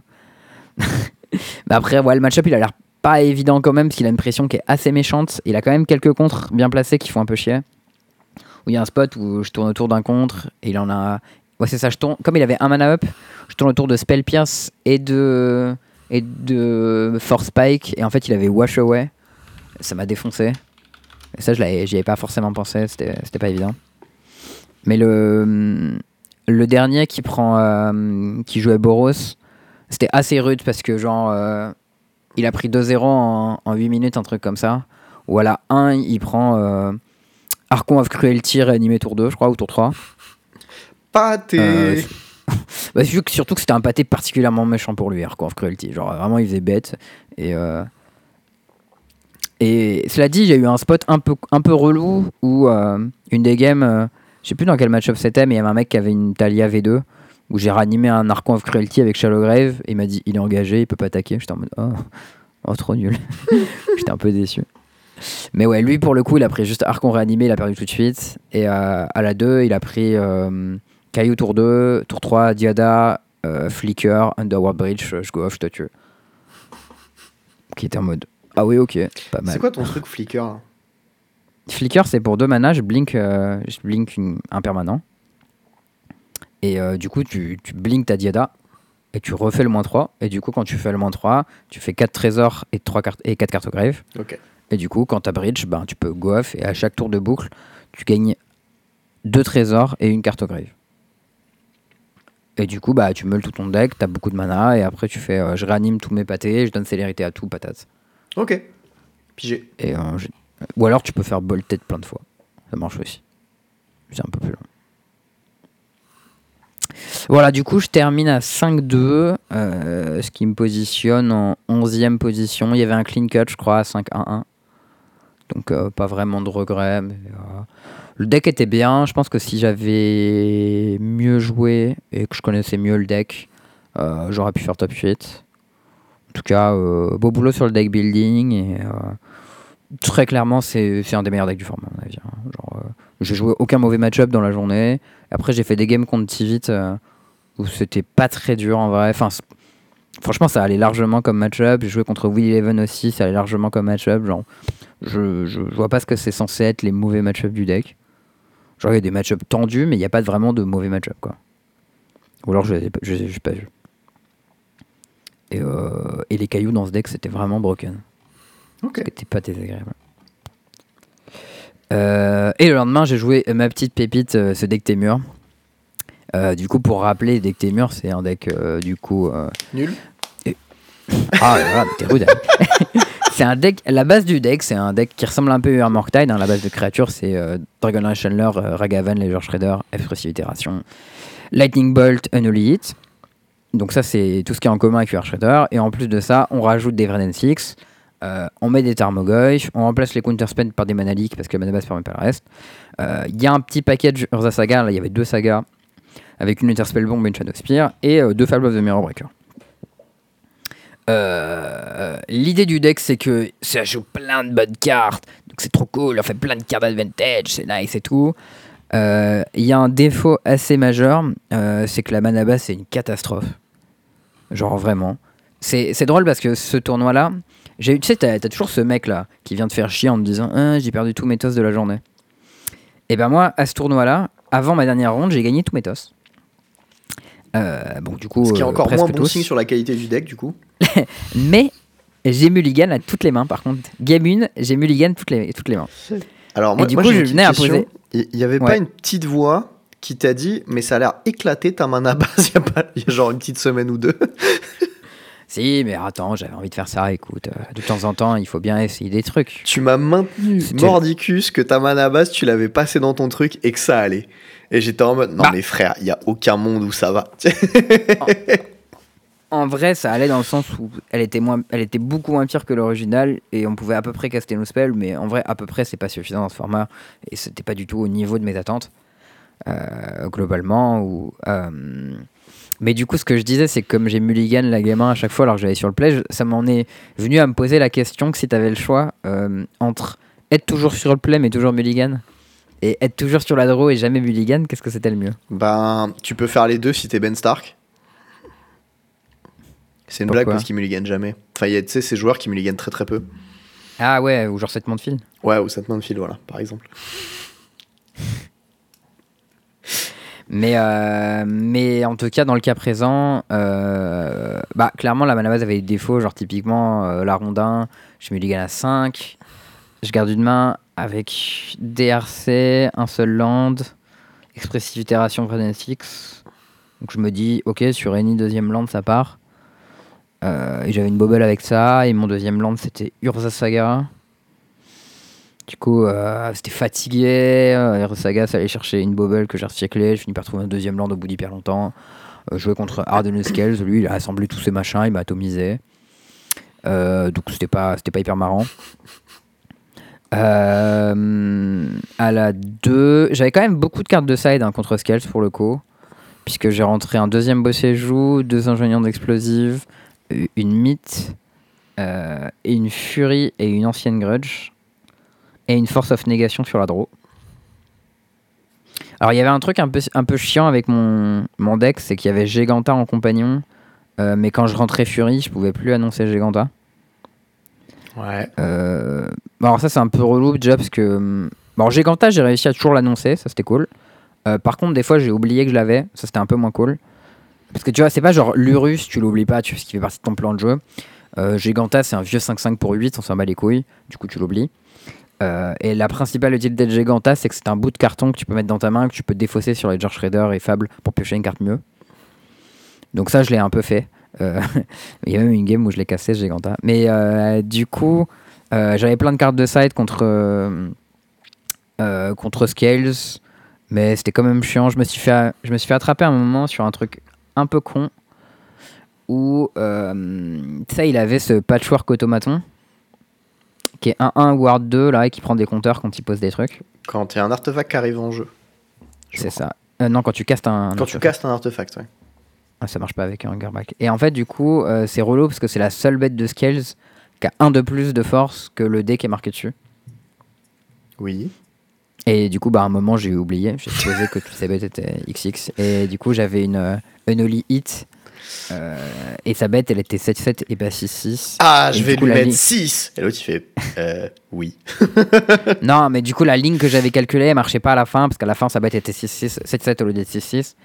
Euh, du coup, j'ai dû sacrifier en bloc mon, mon Ledger Shredder, et ensuite, il sa bête. Bon, il va bien tout for one proprement. Ah bah ouais. Donc c'était euh, c'était chiant. et, euh, mais bon, il y a des spots où. Genre, j'avais beaucoup de trucs, tu vois. J'avais des, des ingénieurs explosifs que tu peux chercher sur Urza Saga et tout. Il y avait des trucs qui marchaient bien, mais au final, euh, re- redis ça doucement. les ingénieurs d'explosifs, tu peux aller les chercher sur Urza Saga. Redis Elles ça à zéro. Non, tu peux pas les chercher. C'est faux, t'as raison. Ça coûte X. T'as pas fait ça pendant le tournoi Rassure-moi, Charles. Est-ce que j'ai fait ça?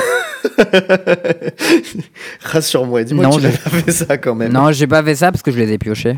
Bon, ça mais va, euh, j'avais envisagé de le, j'avais envisagé de le faire. Du coup, non.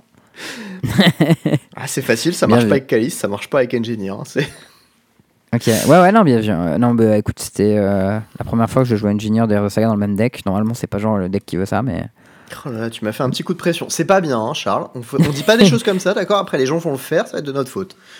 Ouais, non, j'avais pas, j'ai pas assez testé mon deck. hein. J'ai fait genre deux games avant de venir avec, que je connaissais pas tout parfaitement. Bon, faites pas ça, hein, du coup. Attention. Ouais, ouais, ouais, faites pas ça. Mais ouais, bon, du coup, euh, du coup, Scale, c'était assez rude comme match-up. Euh, ensuite, j'ai joué contre Rhino. Ça, Rhino, pour le coup, c'était pas mal mieux. Euh, bah déjà, parce que j'avais des, euh, des Fluster Storm et des Veil of Summer en side. C'était plutôt cool. Euh, aussi, parce que mes bêtes, genre Tarmogoyf, c'était beaucoup plus gros que ces Rhino. Et euh, les enfin, genre, euh, j'ai mis Shadow Spear sur une carte, quoi. Et puis j'ai attaqué. Puis lui, il pouvait plus, quoi. Il pouvait, il pouvait pas trop bloquer, ça marchait pas trop. euh. C'était cool. À un moment, j'ai attaqué avec. Après, il a aussi beaucoup fait full, le pauvre. À un moment, j'ai attaqué avec un Ragavan qui a trouvé un Shardless Agent. J'étais en mode Oh, j'ai du vert pour le caster et du bleu, nice. Mais bon, là, j'étais full table donc je pouvais pas. Mais, euh, mais globalement, les games où il a trouvé des rhinos, j'avais des bêtes plus gros. Et les autres games, il a pas trouvé de rhino, du coup, je l'atomisais. Facile. C'était euh, euh, tranquille, ouais. Euh, ronde 3, je joue contre Murktide. Ça, c'était une ronde qui était intéressante. C'est cette ronde-là où j'ai eu Giganta euh, dans ma zone de commandement et que je l'ai pas mis dans ma main pendant plusieurs tours alors que vraiment j'aurais dû. En vrai, mon adversaire a joué assez vite tout le long et moi aussi. Euh, mais on a joué des games qui étaient vraiment longues. À la 1, j'arrive à stick un Vrennen 6 dès le début qui plus beaucoup et du coup je me sens vraiment bien dans cette game. Et au final, euh, il navigue assez bien la game et il arrive à m'attraper à la fin. Notamment, j'ai des spots où mes manaliques elles, marchent plus puisque mon adversaire il a trop de land sur table. Et, euh, et moi je pioche pas mal de land et du coup, bah, quand je plus avec mes Renan 6, ça sert à rien. J'ai eu un spot assez cool. Alors j'étais un peu surpris parce qu'il jouait Blood Moon main deck. Un moment, je me suis posé la question parce qu'il fait des basiques dans un spot où c'est un peu étrange.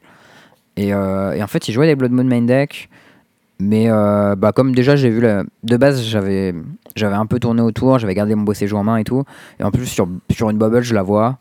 Du coup moi je me dis ok tranquille, euh, il va faire Blood Moon, je fais Blood Moon, je flotte un verre. Je beau séjour sur ta Blood Moon, into Vrennen 6 plus je récupère beau séjour. Là j'étais plutôt safe tu vois, je me dis ok rien m'arriver. Mais au final à la fin il a réussi à avoir un gros Murktide et moi j'avais pas de quoi le gérer et du coup j'ai perdu là-dessus. Pâté. Euh, J'étais un peu deck. Ouais. À la 2, je me rappelle plus exactement comment ça se passe, mais je me rappelle que j'ai des Veil of Summer et des Runeful dans mon deck. Euh, Runeful, ça tue ses Murktide pour 1, et Veil of Summer, ça Cryptic Command pour 1. Euh, et ces deux cartes étaient assez puissantes. Et euh, malgré les quelques tours où j'avais pas pris Giganta à la 1, euh, là la 2, je l'ai pris. Ou je sais plus, soit, soit je l'ai pas pris parce que j'en avais pas besoin, mais en tout cas, je l'ai pas oublié à ce moment-là. C'est déjà pas mal. Ouais, et euh, la 2, je la gagne, et à la 3, on avance bien et tout, et à la fin, j'arrive dans un spot où il a plus rien en main, et moi j'ai Vren actif avec Urza Saga actif, avec euh, Fable actif, euh, et des cartes en main, et lui il a plus rien, et, et on fait draw. J'étais un peu déçu. Et je me suis dit, ah, j'aurais dû jouer un peu plus vite, parce qu'il manquait, je pense, deux tours, un truc comme ça pour gagner. Et bon, je n'ai même pas eu le temps de lui demander s'il voulait concéder, qu'il avait déjà commencé à regarder les cartes dessus son deck, donc je dis bon, tant pis. Après, il m'a dit, ouais, de toute manière, j'aurais pas concédé, je pouvais repartir sur itération. Alors j'étais en mode, bon, bah, En vrai, il aurait fallu qu'il touche itération dans itération dans quelque chose d'actif pour revenir peut-être un peu. Donc je pense qu'il avait approximativement 0,8% de chance de gagner cette game. Mais, euh, mais bon, euh, toujours est-il que moi j'aurais dû jouer plus vite et je l'ai pas fait. Et du coup, je fais droit et j'étais un peu triste. Euh, ensuite, je joue contre Creativity. J'ai joué cette game en, en feature. Du coup, elle a été record. Donc peut-être qu'un jour on pourra la, la voir sur YouTube. Ça, je pense que c'est la ronde que j'ai le mieux joué. Peut-être que le fait d'être en feature, ça m'a permis d'être plus concentré. Euh, c'était assez intéressant. C'était la première fois que j'ai contre Creativity. Je n'avais jamais joué contre Creativity. Et, euh, et je trouve que j'ai bien joué. Hein. Je ne l'ai pas vraiment laissé spot. À la une, je lui ai représenté beaucoup de choses. Euh, beaucoup de spots où je représente des contres ou des removals que j'ai pas. Et il rentre dedans comme un animal. Du coup, bah, je perds. J'étais un peu deg, j'avoue. J'étais en mode, bah, gros, si j'avais any card, ton play marche pas. Après, peut-être qu'il pouvait pas tourner autour et que sinon il perdait, ça je sais pas exactement, mais je mettais pas énormément de pression. Et pour le coup, à la 2 et à la 3, j'ai euh, appliqué un plan de side où j'ai sorti toutes mes bêtes. J'ai sorti euh, mes 3 DRC, mes 4 Agavan, parce qu'en fait, lui, il a vraiment des chiens de removal. C'est vrai qu'il avait des fire qui pouvaient tuer deux bêtes potentiellement. Il avait des burst euh, lightning, je crois, c'est genre des chocs en plus de bolt. Burst lightning, c'est choc. Pour 4 le kick, ça met 4. C'est ça. Bah, il avait ces cartes-là. C'est une tech de Uriel Pingouin, qui est un mec sur notre Discord qui a monté ça. J'imagine que des fois, juste tu payes 5 et tu mets 4 têtes. Enfin, c'est un peu bizarre. Mais... Bref, il avait plein de removal et du coup, j'ai sorti euh, mes DRC, mes Ragavan et j'ai rentré tous mes contres. Et euh, mon plan, c'était juste je fais Vren N6 plus et je fais rien. Et au bout d'un moment, je vais te tuer avec Urza Saga et Emblème de Vren. Et c'est plus ou moins ce qui s'est passé. Donc, ça, c'était plutôt cool. Euh, du coup, celle-ci, je la gagne. Ensuite, je rejoue contre Mark Tide. J'ai joué contre Matcha. C'est un gars du Discord et qui est sur les streams et tout, régulièrement, qui était assez sympa. Je me rappelle plus exactement des games, si ce n'est que, euh, Giganta a gagné la 1. et la 2, euh, je sais plus exactement ce qui se passe, mais en tout cas, je lui ai demandé d'accélérer. Je crois qu'on perd. Euh, on, s'est mis à jouer vraiment vite. Je perds genre la 2 et je gagne la 3 alors qu'il restait quasiment plus de temps. C'était assez tendu, mais, euh, mais ça passe. Donc, ça, c'était nice. Et à partir de ce moment-là, je suis à X11, mais j'ai des départages horribles parce que j'étais sous-appareillé plusieurs fois. Et du coup, j'ai un win and in probablement pour top 9. Euh, mais pas pour top 8 parce que mes départages sont trop nuls.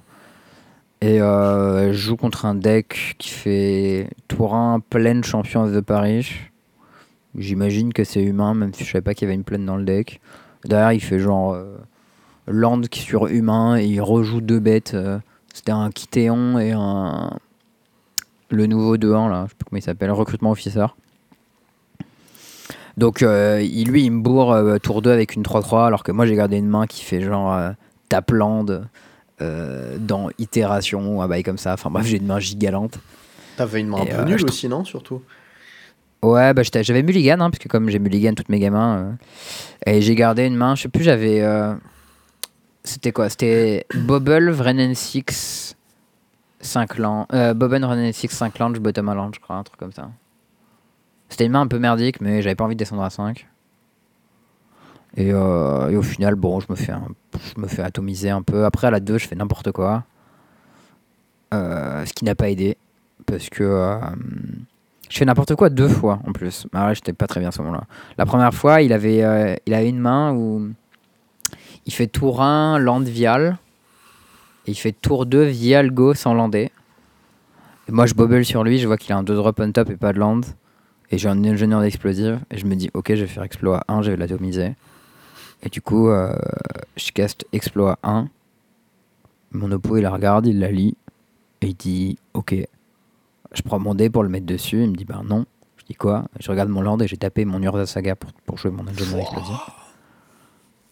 Et là, j'ai fait genre, Ouah Ouah ça faisait longtemps que j'avais pas fait un misplay aussi débile que ça. Genre, euh, c'était encore pire que le World. Oh frère du coup, euh, j'ai payé un mana, j'ai fait rien. Ensuite, mon oppo, il avait ses viales qui tournaient, il a joué toutes ses cartes. Et euh, il m'a défoncé. Et j'étais en mode, ok, super. Euh, bah à ce, niveau-là, je, savais que je peux, j'étais plutôt rapide et j'étais fatigué. et j'ai joué n'importe comment. J'étais pas très frais là-dessus. J'étais pas hyper fier de moi à la fin.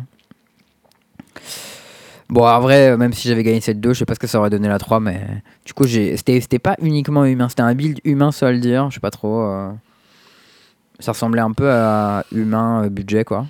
Bah écoute, euh, Ouais. a priori ça défonce euh, les decks qui valent beaucoup de sous. Ouais, ça défonce les joueurs qui font n'importe quoi, surtout. Ah bah ça. Ça j'avoue, euh, l'exploit 1 avec Saga. Ouais. Ça, c'était pas facile, ça. Moi, moi je Mais respecte pas, le fait aussi que euh, tu l'as fait, je suis sûr que tu l'as fait en toute confidence, en toute confiance. Ouais, grave. Et l'autre il t'a regardé, il a joué- fait bah non. Il a fait OK. Mode. Et il a dit euh, Par contre, il n'y a pas de compteur. J'étais en mode Oh no. Oh mais quel naze, putain, c'est terrible. Je crois que c'est la première fois de ma vie que je joue en explosif dans un deck qui joue un land colorless, par contre. Ça m'était jamais arrivé, ça. Ah merde. Je m'étais jamais posé la question du, du Sunburst là-dessus, comme ça. Mais là, c'était vraiment triste, quoi. J'étais en mode Oh là là, c'est vraiment nul. voilà, bon, ça c'était mes, mes plus gros, euh, mes plus gros misplays de la journée. J'ai pas fait des trucs euh, incroyables en vrai, mais j'ai eu des spots un peu mignons euh, où Veil of Summer c'est vraiment broken comme carte. Bon, globalement, mon retour sur, euh, sur le deck, c'est que euh, il y a des bonnes idées et il y a des trucs trop moyens et trop lents. Euh, les trucs trop moyens et trop lents, c'est Urza Saga. Genre, c'est beaucoup trop gentil, ça défonce ta mana base, ça prend des slots de cartes pas ouf que tu veux rentrer parce que euh, je veux une spell bomb et un Shadow Spear et tout ça, parce que je mets deux heures sur la saga. Euh, Six, c'est excellent. Genre, vraiment, c'est une carte qui est excellente. Et ce genre de deck, il veut des bouts de carton en main à défausser sur les George Shredder et sur Fab potentiellement. Euh, Fable, c'est quand même pas mal. Genre, il y a des match-ups où c'est trop lent, et où du coup tu la décides.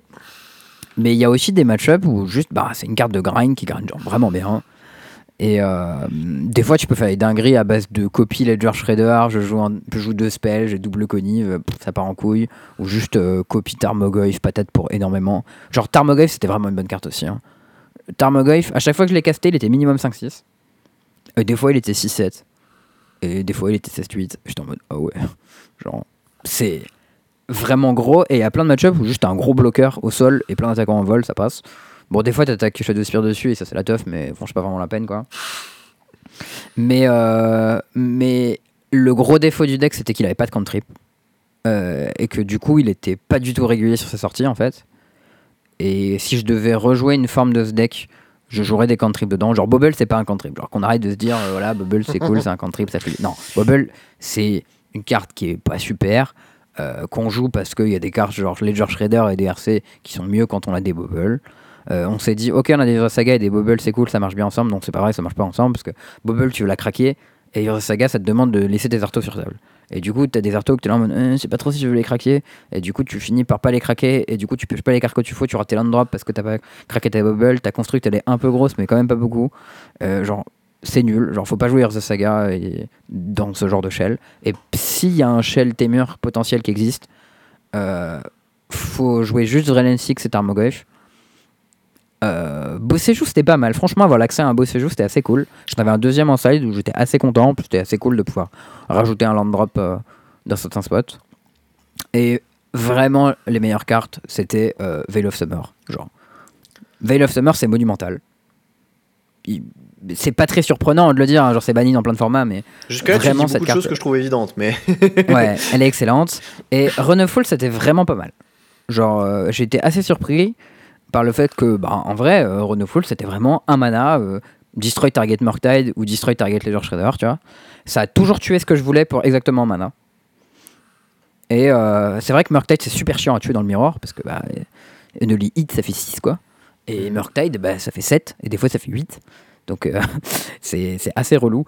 Et ça me choquerait pas qu'une version de ce deck existe juste sans Urza Saga avec des cantrips à la place, avec des fables peut-être en side, tu vois, et euh, genre de shell. Il y a quand même un défaut, c'est que euh, bah, Blood Moon c'est une putain de carte, et on passe de un deck qui joue Blood Moon à un deck qui se fait défoncer par Blood Moon, ce qui est assez chiant. Ouais, on va pas se mentir, hein, parce que c'est un axe d'attaque qui est assez puissant, juste de pouvoir faire Hub, euh, Ragavan, Blood Moon, salut. et vois, y a en plus de ça, euh, t'es un deck qui perd sur sa propre mana base sans Blood Moon déjà. Ouais, bah je pense que t'enlèves les Urza Saga et que tu mets des cantrips, tu perdras moins stam à la base. Bah en fait, je, crois, je crois que si t'as juste Vren et que t'as plus Saga, Vren il perd son sens et du coup en fait tu reviens en arrière et tu dis juste bah pourquoi jouer du vert, tu vois, et puis ça dégage aussi vite que c'est arrivé quoi. Bah, la question de pour jouer à jeu du vert, c'est pour Vren et Veil of Summer, quoi. C'est les deux bonnes raisons de jouer du vert, c'est Vren and Six et Veil of Summer. Ouais. Et s'il y a beaucoup de decks bleus dans la méta, ça peut être pertinent d'avoir accès à Veil of Summer. Parce un mana cryptic commande, c'est monumental. hein. Euh, et après, Tormogoyf, c'est un bonus. Si tu joues vert, tu le joues parce que bah, pff, c'est juste une bonne bête hein, dans, le- dans ton deck. Après, c'est moins bien quand t'as Players de Saga parce que du coup, t'as moins facilement le type enchantement Grévierne. C'est plus trop vrai, la hein, Saga, c'est un peu de la merde quand même en, en ce moment. Bah, écoute, moi, je l'ai joué à un tournoi et quasiment dans tous les match-ups, c'était vraiment une bonne carte. Genre, c'était activement une carte que je voulais piocher. Euh, qui était un très bon bloqueur et un bon attaquant. Bon, après, c'était particulièrement bien quand t'avais Shadow Spear dessus, mais même si tu l'avais pas, juste c'était Enfin, moi j'étais impressionné parce que j'ai pas une opinion hyper élevée de Tarmogoyf, tu vois. J'ai joué il y a longtemps quand c'était pas mal et c'est devenu de la merde euh, assez rapidement, tu vois. Et là, je me disais, bah, franchement, euh, j'ai été agréablement surpris par Tarmogoyf. Il y a plein de spots où c'était mieux que Ledger Shredder. Et euh, donc, si on joue du vert, on peut jouer Tarmogoyf, ça me choque pas. Après, euh, c'était particulièrement bien avec Urza Saga, comme je l'ai dit, qui mettait à la fois le type land et enchantement en graveyard tout seul, Mhm. ce qui est très confortable. Euh, si tu joues pas Saga, c'est possible que Tarmo devienne moins bien et que du coup il faut juste virer Tarmo. Et que du coup, si tu veux splasher vert, tu splashes juste pour Vren 6 et pour Veil of Summer. Et le reste, c'est Osef, tu joues des cantrips. Euh, et potentiellement, même tu joues Blood Moon qui t'a qui qui t'a défoncé ta propre main à la base. Enfin, je sais rien. Je sais pas si ça peut marcher parce que tu vas pas jouer assez de basique pour que ça marche, mais. Le Triome, en tout cas, il était très bien. Myth, c'était giga bof. Et euh, Ancienne Grudge, c'était pas mal, mais c'était pas non plus transcendant. Genre, euh, j'ai joué contre, euh, contre Scales, j'ai pioché Ancienne Grudge. Et genre, bah, c'était bien, mais. Bah, mon oppo, il avait Ward 2 sur sa carte de merde, du coup, je devais payer 4 mana, euh, c'était chiant. Enfin, je, pouvais pas non plus faire tout ce que je voulais. En plus, il y avait des jars qui régénéraient ces trucs, donc, enfin. C'était pas, euh, pas de ouf, quoi. Genre, euh, les gens, ils jouent des artos, ils sont préparés à les protéger en général. Après, j'imagine que si j'avais joué contre Hammer, ça aurait été mieux, mais. Je suis même pas sûr, parce que. Le truc, c'est que si tu fais grudge et que ton oppo il protège en réponse, tu peux pas faire flashback en réponse pour péter son truc. T'as le flashback et le truc adverse il est protégé quoi.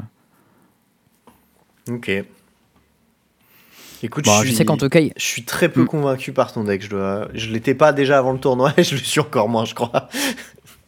Ouais, bah, pff, je sais pas si je vais itérer dessus. Je sais qu'il y a des gens qui essaient d'itérer sur cette chaîne-là en mettant des bridges dedans. À la place des fables. Ok. Euh, parce que, bah, bridge, c'est une bonne carte. Euh, je dois avouer que Monalix était assez convaincant. Et c'était pas beaucoup moins bien qu'Underspell. Que... Mais, euh, mais pour autant, euh, est-ce que c'est mieux? J'ai eu le sentiment dans le miroir que c'était mieux quand même. Genre, euh, je me sentais vraiment pas mal devant dans le miroir parce que Vren 6 c'est une excellente carte dans le miroir. Et bah Veil of Summer aussi quoi. Donc peut-être si le format c'est euh, full Murktide, euh, peut-être qu'il faut jouer ça. Mais euh, pff, dans le vide, il y a beaucoup de match-ups, ce sera juste beaucoup mieux de jouer Murktide classique. Ok. Bon, d'accord. De toute manière, j'ai pas de j'ai pas de moderne avant Prague. Et si tu veux mon avis, à Prague, il y a une assez forte probabilité pour que je joue marteau. Mais, Pourquoi? parce que bah, déjà marteau c'est trop bien. En plus, euh, Murktide c'est hyper populaire et marteau ça défonce Murktide. Et en plus, il y a une nouvelle épée qui donne pro rouge et qui en plus est forte. La rouge-verte là? Ouais, c'est Ouais. fort. Ok. Bah, la majorité des removals dans le format ils sont rouges. Et Ouais, enfin, il y avait déjà Sophie et Sophie était pas jouée, hein, donc. euh, C'est vrai. je veux dire, bon, ok, mais Sophie, ça fait aussi piocher une carte, ça met deux en plus, bon. C'est vrai. Mais là, ça pioche deux. Non, ça pioche un parmi deux, je crois. T'es sûr? Je crois. Je vais te fact-checker tout de suite. Très bien. Bon, en tout cas, en attendant, Oui. euh, on a un petit point plein, puisque une fois n'est pas coutume, j'ai relancé Arena. Du coup, Ah ah point plein. C'est le point plein. Alors, euh, ça c'est pour Charles, Et, euh, et ben du coup, cette semaine, en fait, aujourd'hui, Juste à- Avant que tu commences, Ah. ça pioche 2. c'est Exilé 2 du coup? C'est exilé 2 et tu, joues, tu peux jouer les deux. Ok, Tu peux enchaîner. d'accord, je croyais que c'était une des deux que tu devais choisir. My bad. Ah, il me semblait que c'était vraiment bien. Euh, donc c'est un petit peu mieux du coup. Euh, alors, euh, cette semaine, j'ai joué du standard parce qu'en fait, euh, il y a Naples en Oui. mars et je me suis dit, bon, en vrai, je vais faire un peu de standard pour essayer de me chauffer un petit peu. C'est drôle parce que moi aussi, je me suis fait exactement la même réflexion. Et ben voilà. Et, et du coup, j'ai regardé vite fait des decks sur Golfi, j'ai vu le Grixis, j'ai fait, Ouah, ça a l'air d'être de la pisse. J'ai regardé les six premiers decks, j'ai fait, putain, ils ont tous l'air de puer la merde, quel enfer. Et je Ah, me moi, je me suis dit exactement le contraire. Et, ouais, et tu vois. Et je me suis dit, bon, bah, pff, écoute, on va jouer Mono White, hein, parce que bon, j'aime bien Mono White. C'était un des six premiers decks, il avait l'air de puer la merde. Résultat, qu'est-ce qui se passe? Bah, ça pue un peu la merde, mais en fait, c'est pas la faute du deck, c'est la faute du format. C'était ça l'erreur que, que j'avais faite de posteriori de départ. Euh, en fait, c'est un format qui pue la merde, voilà. Ça, c'est mon analyse très, euh, très profonde sur Seagame. Parce que moi, je, moi, je- je trouve qu'il a l'air top ce format. Alors, Mais je ouais, sais exactement pourquoi tu trouves qu'il a l'air top ce format. Parce que tu Ouais. passes ta putain de vie à piocher des milliards de cartes et à grind out à la mort.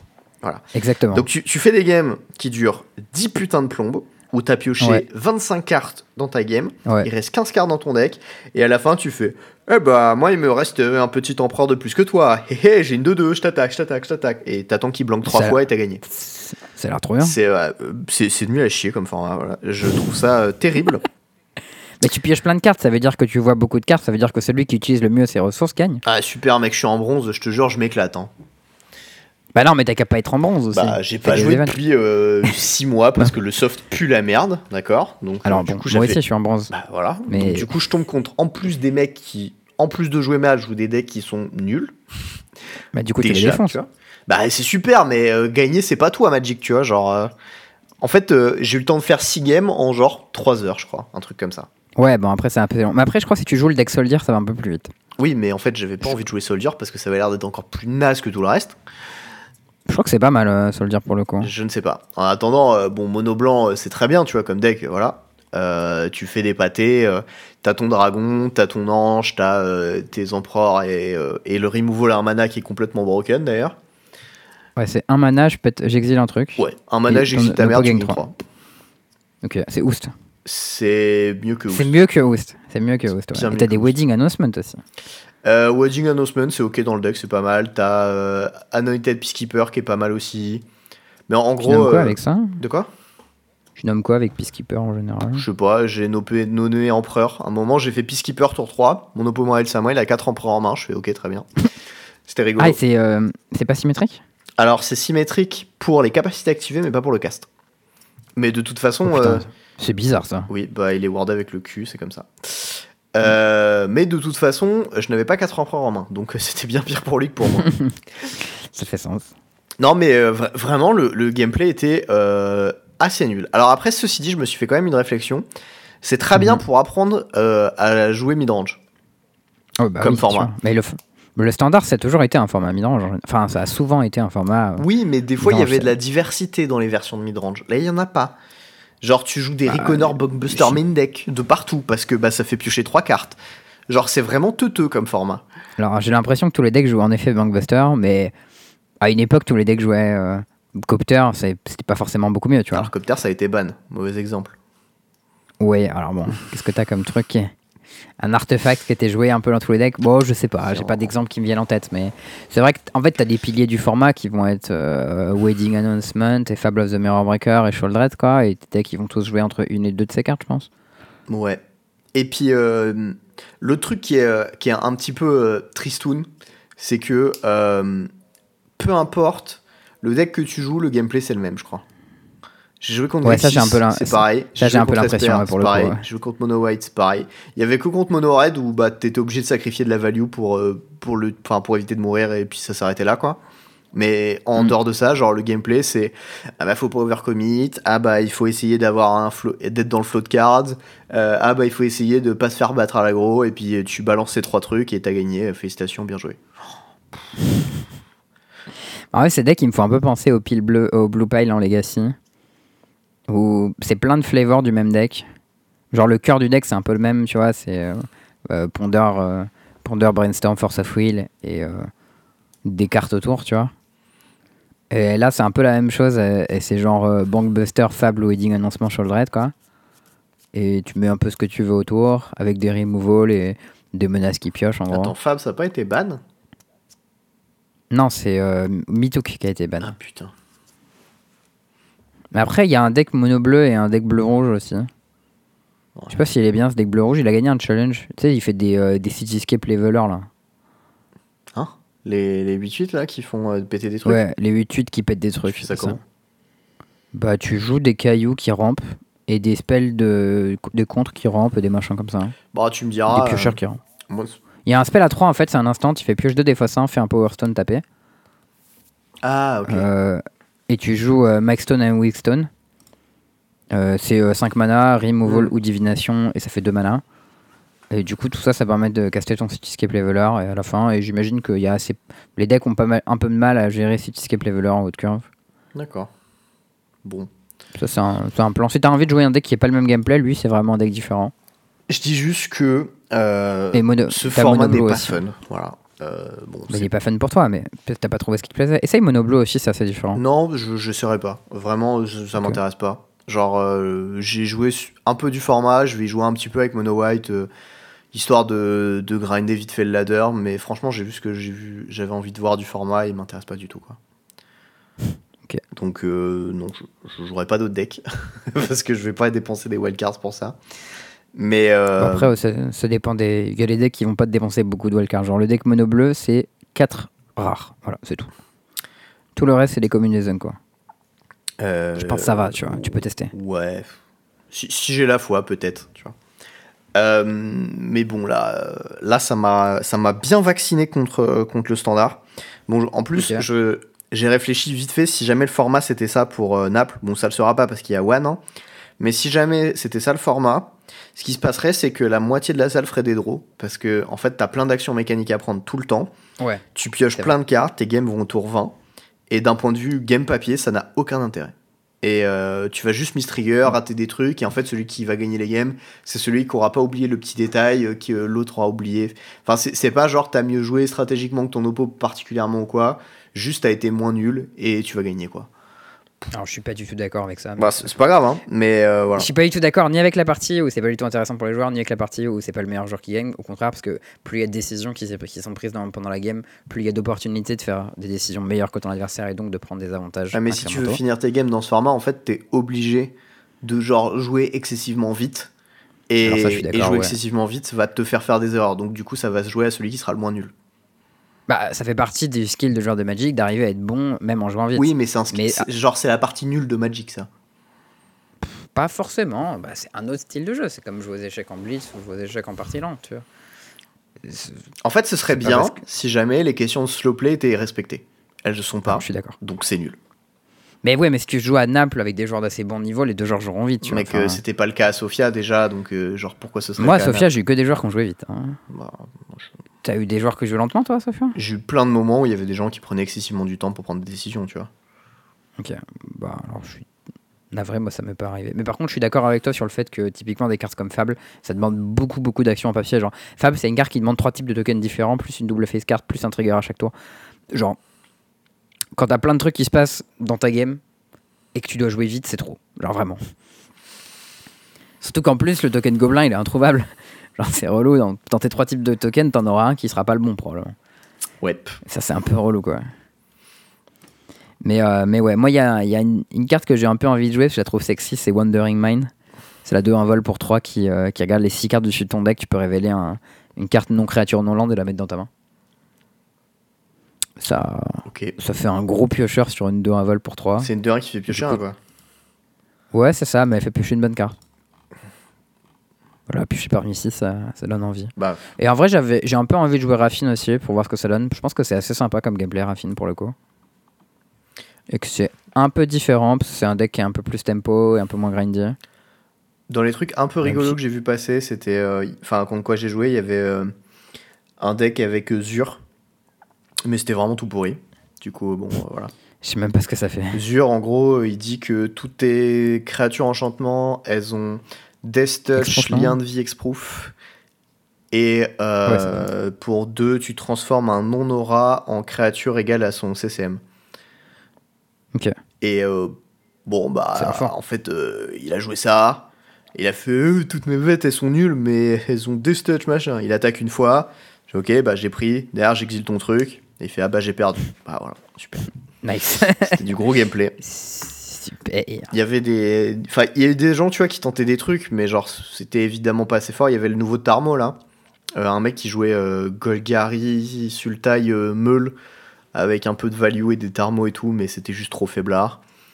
Le- C'est un tarmo qui compte que chez toi, ça se Ouais, mais qui compte un par créature, je crois, et du coup, il jouait que des bêtes avec et quelques removals et des landes. Et du coup, il se meulait beaucoup avec les fungus et les trucs comme ça, et puis. Enfin, pff, Ah, il joue les champignons? Ouais, C'est rigolo, ça, les champignons, j'aime bien. c'est rigolo, mais c'est nul. Coup dur. Et euh, c'était un peu toute mon XP du truc, genre. euh, Bon, voilà. Après, euh, le deck Mono White que j'ai joué était très bien. J'ai pris la première liste que j'ai trouvée sur Goldfish de Mono Ok. White. Et, euh, et voilà. Il y avait deux anges 5-5 qui font le bouclier là. Ils sont bien costauds. hein. Bah, j'ai trouvé ça assez moyen, justement. Genre, ok, Ah tout ouais plus. Bah, en fait, euh, C'était quoi?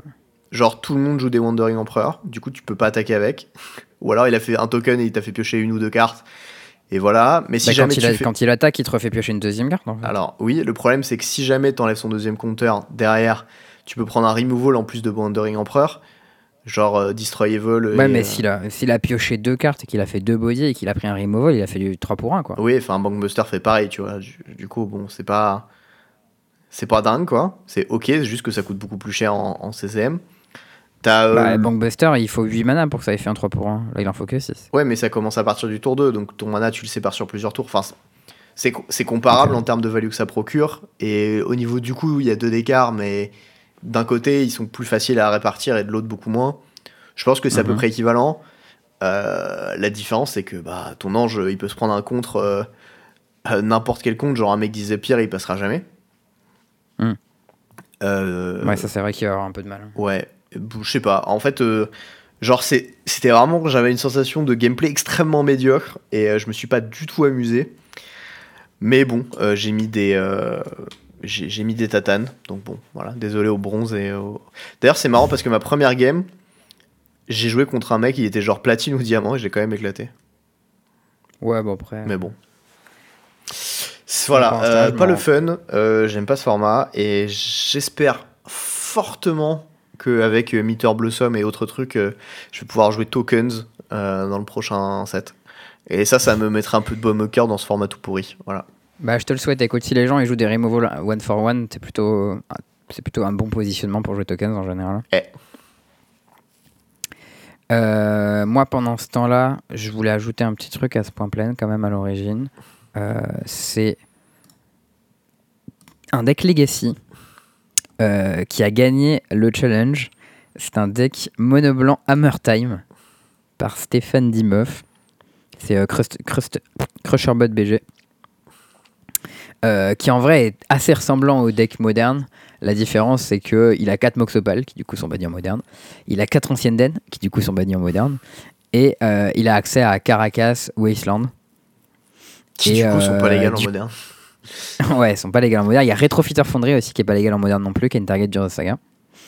Euh, et euh, du coup, c'est drôle parce qu'il met une deck, une Sword of War and Peace.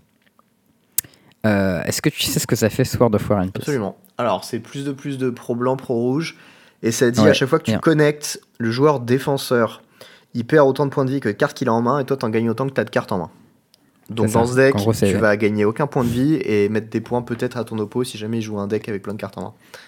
C'est plus 2 plus 2, pro red, pro blanc, flavor text en gros. Ouais, parce que du coup, Euh. ça reprend l'initiative, quoi, c'est ça la blague. C'est ça, c'est pro blanc, ça prend l'initiative, pro rouge, ça, ça, ça protège le delver. Et la pastèque quoi. Excitant En vrai, je sais pas si ce deck-là, il va être euh, jouable en Legacy. La- le sideboard, c'est qu'il est quand même complètement animalier parce que t'as 4 les Line of the Void, 2 Containment Priest contre euh, les decks cimetière. Et il y a 4 Manatis. On sait pas trop contre quel deck, mais pff, on les rentre. c'est genre. Bon, euh, c'est contre tous les decks genre- un peu comboish, non? Ouais, il y a une Citizen Crowbar. Ça- Je crois que ça pète les Blood Moon. Je suis pas trop sûr de ce que ça fait ça. C'est euh, l'enchantement qui arrive en jeu avec. euh, L'équipement qui arrive en jeu avec une 1-1. Et ouais, il peut péter les artefacts et les enchantements. Du coup, ça peut péter les calices et les Blood Moon. Et les Painters. Ça pète pas mal de trucs en vrai. Je l'ai jamais vu ce truc. Attends, je suis en train de, de chercher. hein. C'est une, c'est une carte de Street of New Capenna. C'est un et un blanc, un ouais. équipement. Elle arrive en jeu, tu fais un 1, tu l'équipes. Euh, la bête équipée, elle a plus un plus un. Et tu peux payer un blanc, engager et sacrifier la- l'acrobar pour péter un artefact en enchantement. Ok, rigolo. C'est c'est bien trouvé, je trouve. C'est assez drôle de voir ça dans une decklist de Legacy. Quoi. Ouais, ça mériterait presque sa place en petit one-off dans les modernes, mais de Hammer. Ouais, ça, bah, ça me choque. S'il y avait beaucoup de decks qui jouaient autour des enchantements et des artefacts, pourquoi pas, tu vois, ça me choque. Heroes of Saga dans le format. Hein. Ouais, mais est-ce que t'as envie de dépenser tout ça juste pour péter of Saga? Ah, Mais c'est tutorisable. Je sais pas. Ça a l'air ok. C'est vrai. mais, euh, bon. Ça, ouais, ça, c'est c'est assez mignon. Après, il n'y a pas, pas grande innovation comparée à ce qu'on a déjà vu du deck et euh, ce qu'on avait vu les gens le bro à l'époque, non? Non, c'est assez similaire, mais c'est quand même drôle de voir que ça peut arriver jusqu'en Legacy finalement. Quoi. Ouais, ok. Fait à neuf. Euh, en outro, j'avais un, un petit truc euh, qui vient de notre ami Brian Covell, donc euh, Bra- Bush and Roll sur, euh, sur Twitter. C'était un événement qui s'appelait le Draft Hala. C'était le, le 16e, alors c'est aux US, ça se passe. C'est un, un tournoi où il y a 32 compétiteurs qui draftent dans plein de sets. Donc ils draftent en Domina United, Street of New Capenna, Premier Terros, Non Dynasty, euh, Brothers War. Et le top 8, attention, étant Lorwyn, Lorwyn Morningtide. Hmm. Assez élégant. Et en vrai, il y avait des trucs à gagner monumentaux. Genre, le, le trophée, il est immense. Il fait genre, euh, je sais pas, 1m30 de haut, un truc comme ça. Avec euh, tous les noms des précédents vainqueurs dessus. Genre, c'est un meuble, le truc, carrément. Et euh, à gagner, les cartes, ça rigole pas trop. hein. C'est genre, il y a une Taiga, il y a une Wheel of Fortune, il y a The Abyss, Chain of Mephistopheles et des expéditions. C'est quand même euh, des trucs assez stylés. Bah, surtout Et, que euh, Abyss j'ai- et Chains, euh, ça vaut très très cher, surtout en bon état, quoi. Ouais, ça vaut giga cher. Et je trouvais ça assez cool qu'il y ait euh, ce genre d'event qui soit fait. Et il se trouve qu'à la fin, du coup, c'est ce bon Brian Covell qui a gagné, qui a ramené le trophée à la maison. Et je trouve ça assez stylé, ce genre de- d'event euh, sur des de draft autour de sets un peu. un peu. euh, originaux. Enfin, c'est des, vieux, des trucs un peu plus, plus vieux et tout. Et, euh, et si tu regardes la, la photo, il est là en mode yay, j'ai mon gros trophée si tu le regardes. euh, Il a l'air, il a- est très awkward sur la photo. Un peu, ouais. Et il est en mode, yeah, j'ai gagné. il a fait finalement euh, 8-0-1. Jour 2. euh, ouais, dans des formats a, dans lesquels il avait jamais joué. Donc franchement, euh, franchement beau gosse. Et euh, je me demande, ce serait si on pourrait avoir ce genre de d'event en, en Europe. Ce serait rigolo d'avoir ça. Après, bon, 32 joueurs, ils ont dû inviter les gens, je- probablement. C'était un truc sur qualificatif. Mais bon, je trouvais ça nice de voir passer ça. Euh, un autre truc que j'ai vu passer. Alors, je savais qu'il y avait, je sais pas si tu étais au courant, des fois il y a les- des petits easter eggs euh, dans le Gatherer, Ouais. dans les rulings. Et euh, il y en avait que je connaissais, mais il y a quelqu'un qui a mis un tweet en mode euh, Ouais, euh, envoyez-moi tous les trucs drôles du Gatherer que vous voyez. Et du coup, elle, elle link un truc de Teddy Mock. Alors, je le connaissais pas du tout, celui de Teddy Mock. C'est genre. il y a marqué. donc, Teddy Mock, tu sais, c'est genre tu mets des compteurs proies et après, quand tu le castes, il mange toutes les bêtes qui ont un compteur proie dessus. Oui. Et là, il y a un ruling qui dit euh, triggered ability doesn't care how a, prey counter got onto a creature an opponent controls or whose Mock put that counter on the creature. Mock is happy to eat all the opponent's prey it can see. en mode, euh, il s'en fout de comment le, comment le compteur proie est arrivé là. Il était juste content de manger toutes les proies qu'il peut voir. Et il y en a d'autres comme ça sur les trucs là, genre euh, si Mitouk Massacre arrive en jeu et n'a euh, pas été casté, euh, ou alors a été casté avec x égale 0, euh, la- sa capacité va trigger, mais ce sera pas vraiment un massacre. T'as des trucs comme ça qui sont assez drôles. Moi, ce qui me fait trop marrer, c'est euh, celui sur Love Truck Beast. C'est genre, euh, si la force et l'endurance de Love Truck Beast, c'est Love Truck Beast, il a besoin d'avoir une 1-1 à côté de lui pour attaquer. Ouais. Enfin, spécifiquement, il dit il a besoin que tu contrôles une 1-1 pour attaquer. Et ce ruling là, il dit si la force et l'endurance de Love Truck Boss sont réduits à 1-1, il apprend qu'apprendre apprendre à s'aimer soi-même est la première étape vers, la vraie- vers le vrai bonheur. il peut attaquer même si tu ne contrôles pas d'autres un. Et oui, puisqu'il est lui-même un. Moi, celui qui m'avait fait rire, que j'avais vu du coup, parce que je l'ai- je l'avais ouvert dans le, un petit thread, c'est celui sur Comet, qui est rigolo. Oui. C'est, euh, ça dit euh, If you roll a 4 or 5 while, while Comet has only one loyalty counter on him. Donc si tu fais 4 ou 5 quand il a un compteur loyauté en lui- sur lui, il infligera un dégât à une cible créature au joueur. Et ensuite, ce compteur loyauté sera remove. Et ensuite, il y a un petit euh, texte derrière qui dit Comet will then go live on a farm where he'll be very happy but will miss you terribly. Donc ensuite, il ira vivre dans, sur une ferme, une ferme et il sera très heureux, mais il te manquera terriblement. C'est exactement ça. C'est le truc que tu dis aux enfants, tu sais, quand le chien est mort, on leur dit oui, il allait vivre dans une ferme et tout. Exactement. euh, il va beaucoup te manquer. et moi, il y a un truc qui m'a fait marrer aussi, c'est la carte Indestructible Aura. Ouais. Ce n'est C'est pas genre le aura. premier ruling, c'est malgré son nom, cette carte ne prévient uniquement les dégâts et pas les destroy effects. D'ailleurs, ce n'est pas non plus une aura. Mais oui, rigolo. Ça, j'avoue, c'était pas mal. Les petits, euh, les petits easter eggs du Gazor, ils sont pas mal. Ils sont Ouais, et moi, il y a un qui, y en a un que je- qui me plaît beaucoup, c'est celui sur Jedlight Ranger. Je sais pas si tu le connais. Nope. Alors, euh, Jedlight Ranger, il a un ruling particulier. C'est en fait quand il arrive en jeu, il explore puis il réexplore. Et euh, l'idée, c'est le ruling, c'est si tu révèles une non-land carte la première fois que Jedlight Ranger explore et que tu la laisses sur le dessus de ta librairie, euh, tu dois la révéler une deuxième fois. Euh, et euh, si tu ne fais pas semblant d'être surpris, tu vas blesser les euh, Jedlight Rangers feelings. Genre, t'es obligé de faire semblant que t'es surpris, sinon lui, il sera pas content. Le pauvre, la bichette. C'est exactement ça. Je suis allé regarder l'autre egg que tu nous as mis de Sonic All-Star Racing, qui est assez Ouais, c'est quelqu'un qui, a partagé ça, quelqu'un qui a partagé ça sur le Discord, c'est assez rigolo. C'est plus dans Magic cette fois-ci, mais c'est du coup un, un jeu Sonic où il y a un. Il y a une option de volume en fait. Et euh, quand tu. C'est genre le volume de l'annoncement. Tu sais, il y a un annonceur dans les jeux Sonic des fois. Et quand tu baisses le son, il, souvent il parle pour te montrer à quel niveau il est. Oui. Et là, au fur et à mesure que tu baisses, le mec il te dit non, tu vas dans le mauvais sens, non, arrête, c'est mon seul job et tout. Ah, qu'est-ce que tu fais? Non Je l'ai mis pour le Je chat trouve ça- euh, dans le fond, mais Je trouve ça, c'est très drôle. je trouve ça assez marrant. Ouais, c'est assez rigolo pour le coup. J'aime bien ce genre de, ce genre d'Easter egg. Je suis allé voir dans les commentaires, il y en a un qui est vraiment très rigolo. C'est ils ils Mm. disent dans la, euh, la saga Lego Star Wars, euh, The Complete Saga, seulement sur la version console. Si tu Mm. mets la musique, euh, la volume music à zéro. Le groupe de Cantiba mettra ses instruments à terre et te regardera d'un air confus. Ah, c'est trop marrant. ça, ça doit être insane. C'est les la cantinette et ils font tout, tout, tout, tout, Et t'arrives dans le mode, oh, il n'y a plus de bruit, qu'est-ce qu'on fait On n'a rien à faire.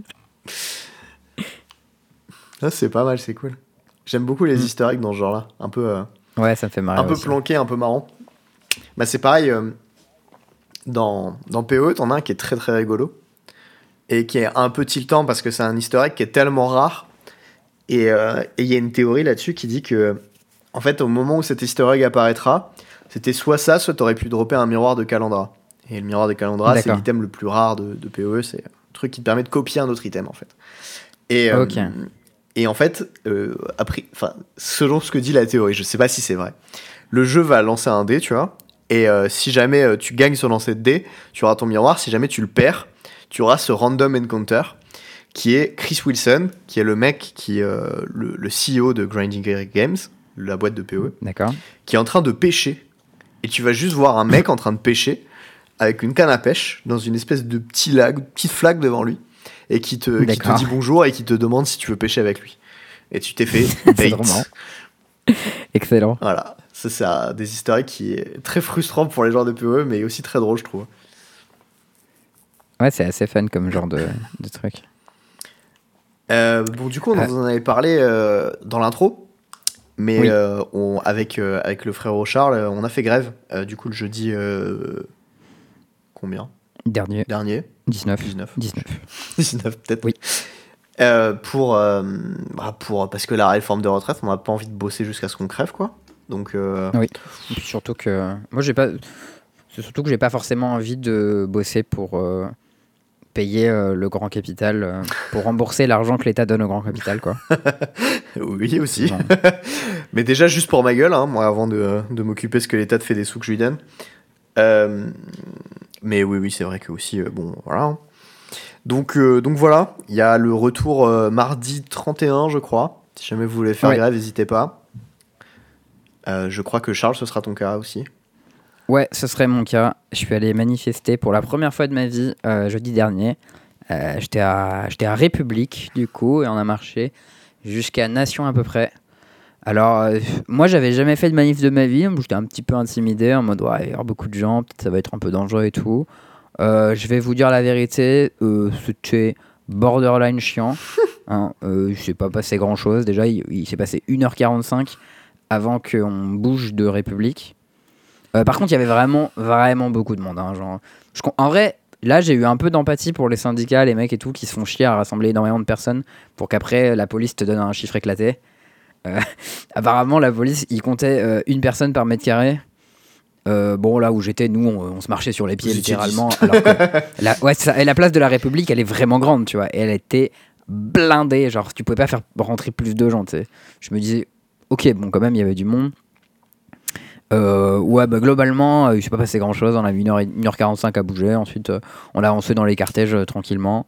Oh, Il y a des gens qui mettent plus ou moins d'ambiance que, que d'autres. hein.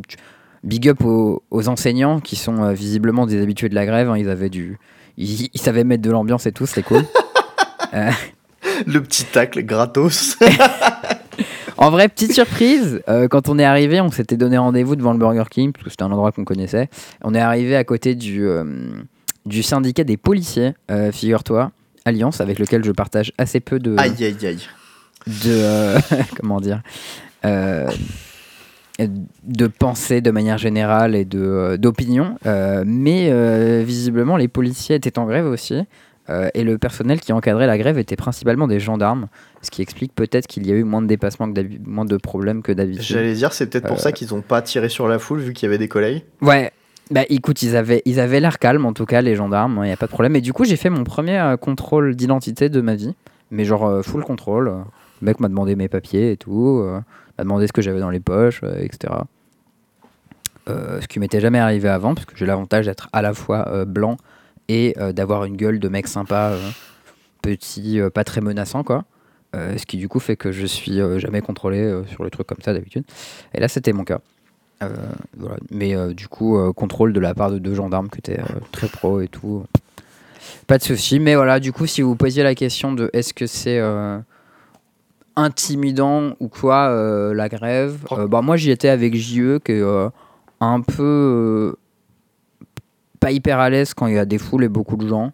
Et il disait que bon, ça allait, tu vois, il y avait beaucoup de gens, mais au final, on n'avait pas forcément l'impression d'être euh, écrasé tant que ça. Et moi, je me suis pas du tout senti en danger à quelques moments que ce soit. C'était vraiment pépère, quoi. Donc voilà, si vous avez peur de le faire, euh, bon, il n'y a pas vraiment de raison d'avoir peur. Et euh, si vous n'avez pas d'opinion sur la réforme des retraites, bah, je vous encourage à écouter Clément Viktorovitch, euh, qui est professeur en rhétorique et qui vous expliquera très bien, beaucoup mieux que moi, euh, pourquoi on n'a pas besoin de travailler plus longtemps euh, pour payer les retraites. Alors, Voilà. Vektorovich, il explique pas trop ça. Il explique surtout ce que, enfin, la, la façon, la rhétorique qui dit du quand le gouvernement s'explique et s'exprime en public. Et il, il démonte ça très bien. Je suis tout à fait d'accord. Mais euh, c'est probablement pas la meilleure source, euh, genre, euh, je sais pas comment on dirait, scientifique, tu vois, pour démonter les arguments un par un. Il s'attaque plus à la forme qu'au fond. Bah, d'un côté, il s'attaque plus à la forme qu'au fond, mais d'un autre côté, quand tu vois dans la forme des choses qui sont un peu absurdes, après, tu peux voir sur le, tu peux aussi simplement écouter le, je sais plus comment il s'appelle cette cette instance. Il y a un Le conseil d'orientation des retraites, le corps. d'orientation des retraites, c'est ça, euh, ou qui explique euh, que euh, bah déjà la, la décision, euh, le, le projet de loi du gouvernement des retraites, il est marqué qu'il est fait pour compenser euh, les cadeaux fiscaux qui sont faits aux entreprises. hein, c'est marqué dans le projet. Euh, du coup, euh, Bah, niquez-vous. enfin, c'est pas. C'est pas dit exactement de cette manière-là, mais c'est pas un projet qui est fait pour euh, équilibrer la balance euh, des finances, puisque le Conseil d'orientation des retraites explique que la balance est à l'équilibre Oui. et qu'il n'y a pas besoin de travailler plus longtemps pour payer ses retraites. Puis je sais pas si tu as vu aussi, euh, dans le même temps, ils ont fait passer un décret de loi pour financer quelque chose comme euh, 100 ou 400, je sais plus, milliards pour l'armée sur euh, 5 ans. Oui. Voilà. Tout à fait. Il fallait euh, un quinzième de ça, je crois, pour, euh, pour la réforme. la réforme fera économiser un quinzième de ça, je crois, un truc comme ça. Bon, euh, voilà. On se fout bien de notre gueule, donc euh, niquez-vous, quoi. Ouais, bah il y a un peu ce côté quand on doit trouver de l'argent pour des trucs euh, qui sont importants pour tout le monde, euh, on le trouve pas, mais quand on doit trouver de l'argent pour des trucs qui sont importants pour les élites, ça on le trouve, ce qui est un peu agaçant. Euh, et euh, le gouvernement, c'est toujours euh, quand vous n'êtes pas d'accord avec nous, c'est qu'on n'a pas compris. on va vous expliquer mieux. Non, non, on arrive, on va t'expliquer mieux, frère, t'inquiète. C'est ça. C'est agaçant, voilà.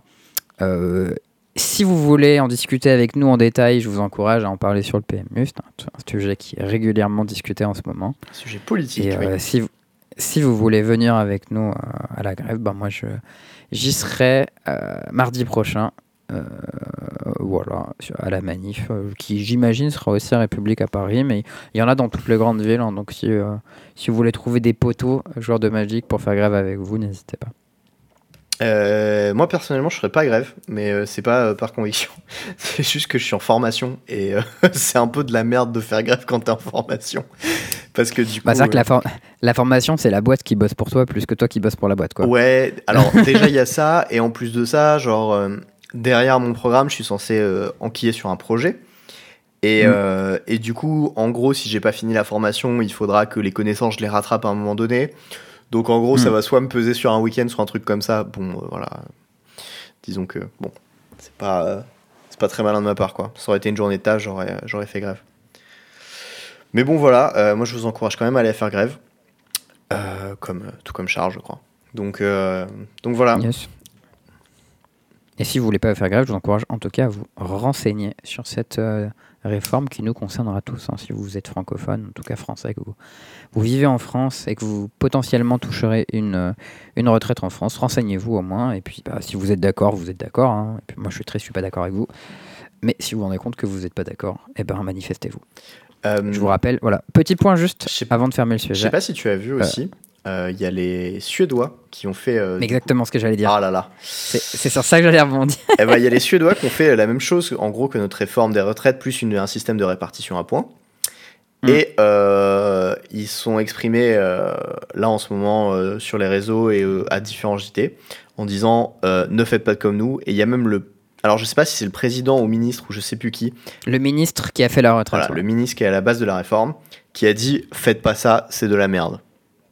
Ouais, c'est ça. Le En mec gros. dit qu'il regrette euh, la réforme qu'il a fait. Ça a fait beaucoup augmenter la, La le seuil de pauvreté, la précarité, etc. chez les, chez les retraités. Aujourd'hui, les retraités, les, les Suédois disent que euh, s'ils avaient pu, euh, si, s'ils avaient- ils auraient dû faire grève comme on fait chez nous. Et euh, les autres pays, voilà, ils nous encouragent à le faire. Donc voilà. Quand vous entendez des politiques qui vous disent non, mais le système suédois, c'est vachement bien, etc. D'habitude, oui, les Suédois, ils font beaucoup de choses très bien. Euh, ça, non. Leur prison notamment, je crois. Ouais. Le système carcéral Euh, suédois est vraiment excellent. Genre des... Éducation, très bien aussi. Bon, ils ont fait aussi Euh, l'eugénisme et deux trois trucs. à- Voilà, mais euh, bon. Mais bon, du coup, ils sont très beaux. Alors c'était pas ça l'eugénisme. C'était plus sur des, des maladies genre l'autisme et des choses comme ça. Mais, mais bon, voilà. T'as un truc plus, un truc plus amusant à nous, à nous- Ah ouais, il y a un dernier petit truc. euh, genre, je, je dépense assez peu d'argent euh, dans les fringues de manière générale. Mm. Et, euh, et là, là, je suis allé faire des soldes. J'ai acheté des pulls, Let's des go. pantalons, chemises, t-shirts, des trucs comme ça. Et c'est des fringues que je porte pas habituellement. Tu vois, parce que je suis, Mhm. je suis pas trop du genre à changer de d'habitude, disons, ou de, de fringues assez changer les facilement. fringues quand elles sont mortes, quoi. Ouais, voilà. Non, mais tu sais, c'est plus de style, quoi. Genre, je mets des trucs un Mm. Ah, peu oui. sombres, un peu euh, lambda. Et, euh, Classique, passe partout. Et j'y suis allé avec ma copine, tu vois, et elle m'a un peu, euh, un peu chauffé pour essayer d'autres trucs. Et je lui ai dit, bah vas-y, ok, je t'écoute, tu vois, et on voit ce que ça donne. Et, euh, et j'ai réalisé qu'elle avait bien meilleur goût que moi parce qu'elle m'a fait essayer plein de trucs que genre j'aurais jamais essayé, tu vois, et qui m'allaient vraiment pas mal. Donc du coup, j'ai acheté des fringues que je mets pas d'habitude. Donc, euh, donc voilà, j'étais content. Et puis, euh, bah, les soldes, c'est Intéressant. même si c'est un peu euh, produit capitaliste, euh, mes couilles, tout ça, c'est quand même bien pratique pour acheter des fringues pas très chères. Cool. Eh ben, figure-toi que moi aussi, je vais aller faire les soldes dans deux semaines, je crois, j'ai prévu. Et pour le coup, moi, je suis le genre de personne qui utilise tous mes objets de manière générale jusqu'à ce qu'ils soient morts. C'est la réflexion sur le, sur le PMU cet après-midi, quoi les gens qui changent. Il y avait des gens qui changeaient leur téléphone avant qu'ils soient morts. Moi, je fais pas ça. Ouais, pareil. Euh, et les vêtements, c'est pareil. hein. Tant que mes vêtements, ils sont pas morts de chez mort, je change pas. Et là, je commence à avoir beaucoup de pantalons qui sont morts. Et il faut aller faire les soldes, quoi. Donc, euh, je, je vais y aller. Tout pareil. Mais euh, dans le genre aussi, enfin, moi j'ai des fringues, ils ont 10 ans, tu vois. Pas de problème. Hmm. C'est pas grave, hein, ils sont là, ils sont toujours présents, tranquille. Je pense que j'en ai, j'en ai qui ont plus que ça, je pense. Ah bah moi je pense qu'au-delà de ça, ils me vont plus du tout en fait. Hein, mais... Ouais, mais moi, je suis petit, j'ai pas, j'ai pas eu de poussée de croissance. Du coup, j'ai ma taille, elle est assez semblable depuis que j'ai 16-17 ans. Du coup, j'ai des fringues euh, qui ont plus que ça, je pense. Ok. Euh, et ben non, sinon, euh, moi de mon côté, c'était un, un peu tout. Euh, si, une dernière news. J'ai réalisé aujourd'hui que je n'avais jamais fait de tartiflette depuis que j'habitais tout seul. Et ce soir, je me suis fait une tartiflette. Et, euh, et j'ai, euh, c'est très dur. Tu vas bien dormir cette nuit, du coup? Alors, déjà, je vais très bien dormir cette nuit. Et au-delà de ça, Mm. donc déjà, c'est excellent, hein, la tartiflette, euh, je recommande. Euh, si jamais. je, je te crois. Et d'autant plus la tartiflette maison. Euh, Mm. Du coup, moi, j'ai donné des petits conseils. Je me souvenais de, de trucs que ma mère faisait, tu vois, de quand j'étais gosse, de la tartiflette que j'ai réappliqué. Du genre euh, précuire les lardons avant de les mettre dans, dans le plat, parce que sinon, ils sont, euh, ils sont un peu euh, soggy, tu sais, genre, genre tu croques dedans et ça fait scrunch et genre, c'est pas bon. Alors que quand ils sont un peu grillés avant, et ben le gras, il a le temps de fondre un petit peu et t'as pas des gros pâtés un peu dégueux dans la bouche. D'accord. Voilà, ça, euh, des petits oignons. J'ai tenté des trucs, genre, euh, après avoir cuit les lardons et les oignons, j'ai déglacé avec un petit peu de vin blanc. J'ai mis la crème dedans et je me suis servi de ça pour faire ma, ma petite crème pour euh, ma tartiflette. C'était une excellente idée. Euh, Je Stylé. recommande fortement. Et euh, par contre, le dosage, euh, le dosage patate, oignon, lardon, reblochon, est très dur à faire à l'instant. Donc, euh, moi, je vous conseille Ah de ouais. suivre des recettes Parce que attends, là, t'as mis trop de quelque chose alors j'avais pas assez de patates en fait. Et du coup, en Ah, montant ouais. ma tartiflette, je me suis rendu compte au milieu qu'il allait manquer plein de patates. Du coup, j'en ai recoupé en Ah, merde. speed, je les ai recuites et Ah, je, du coup, c'était pas assez cuite.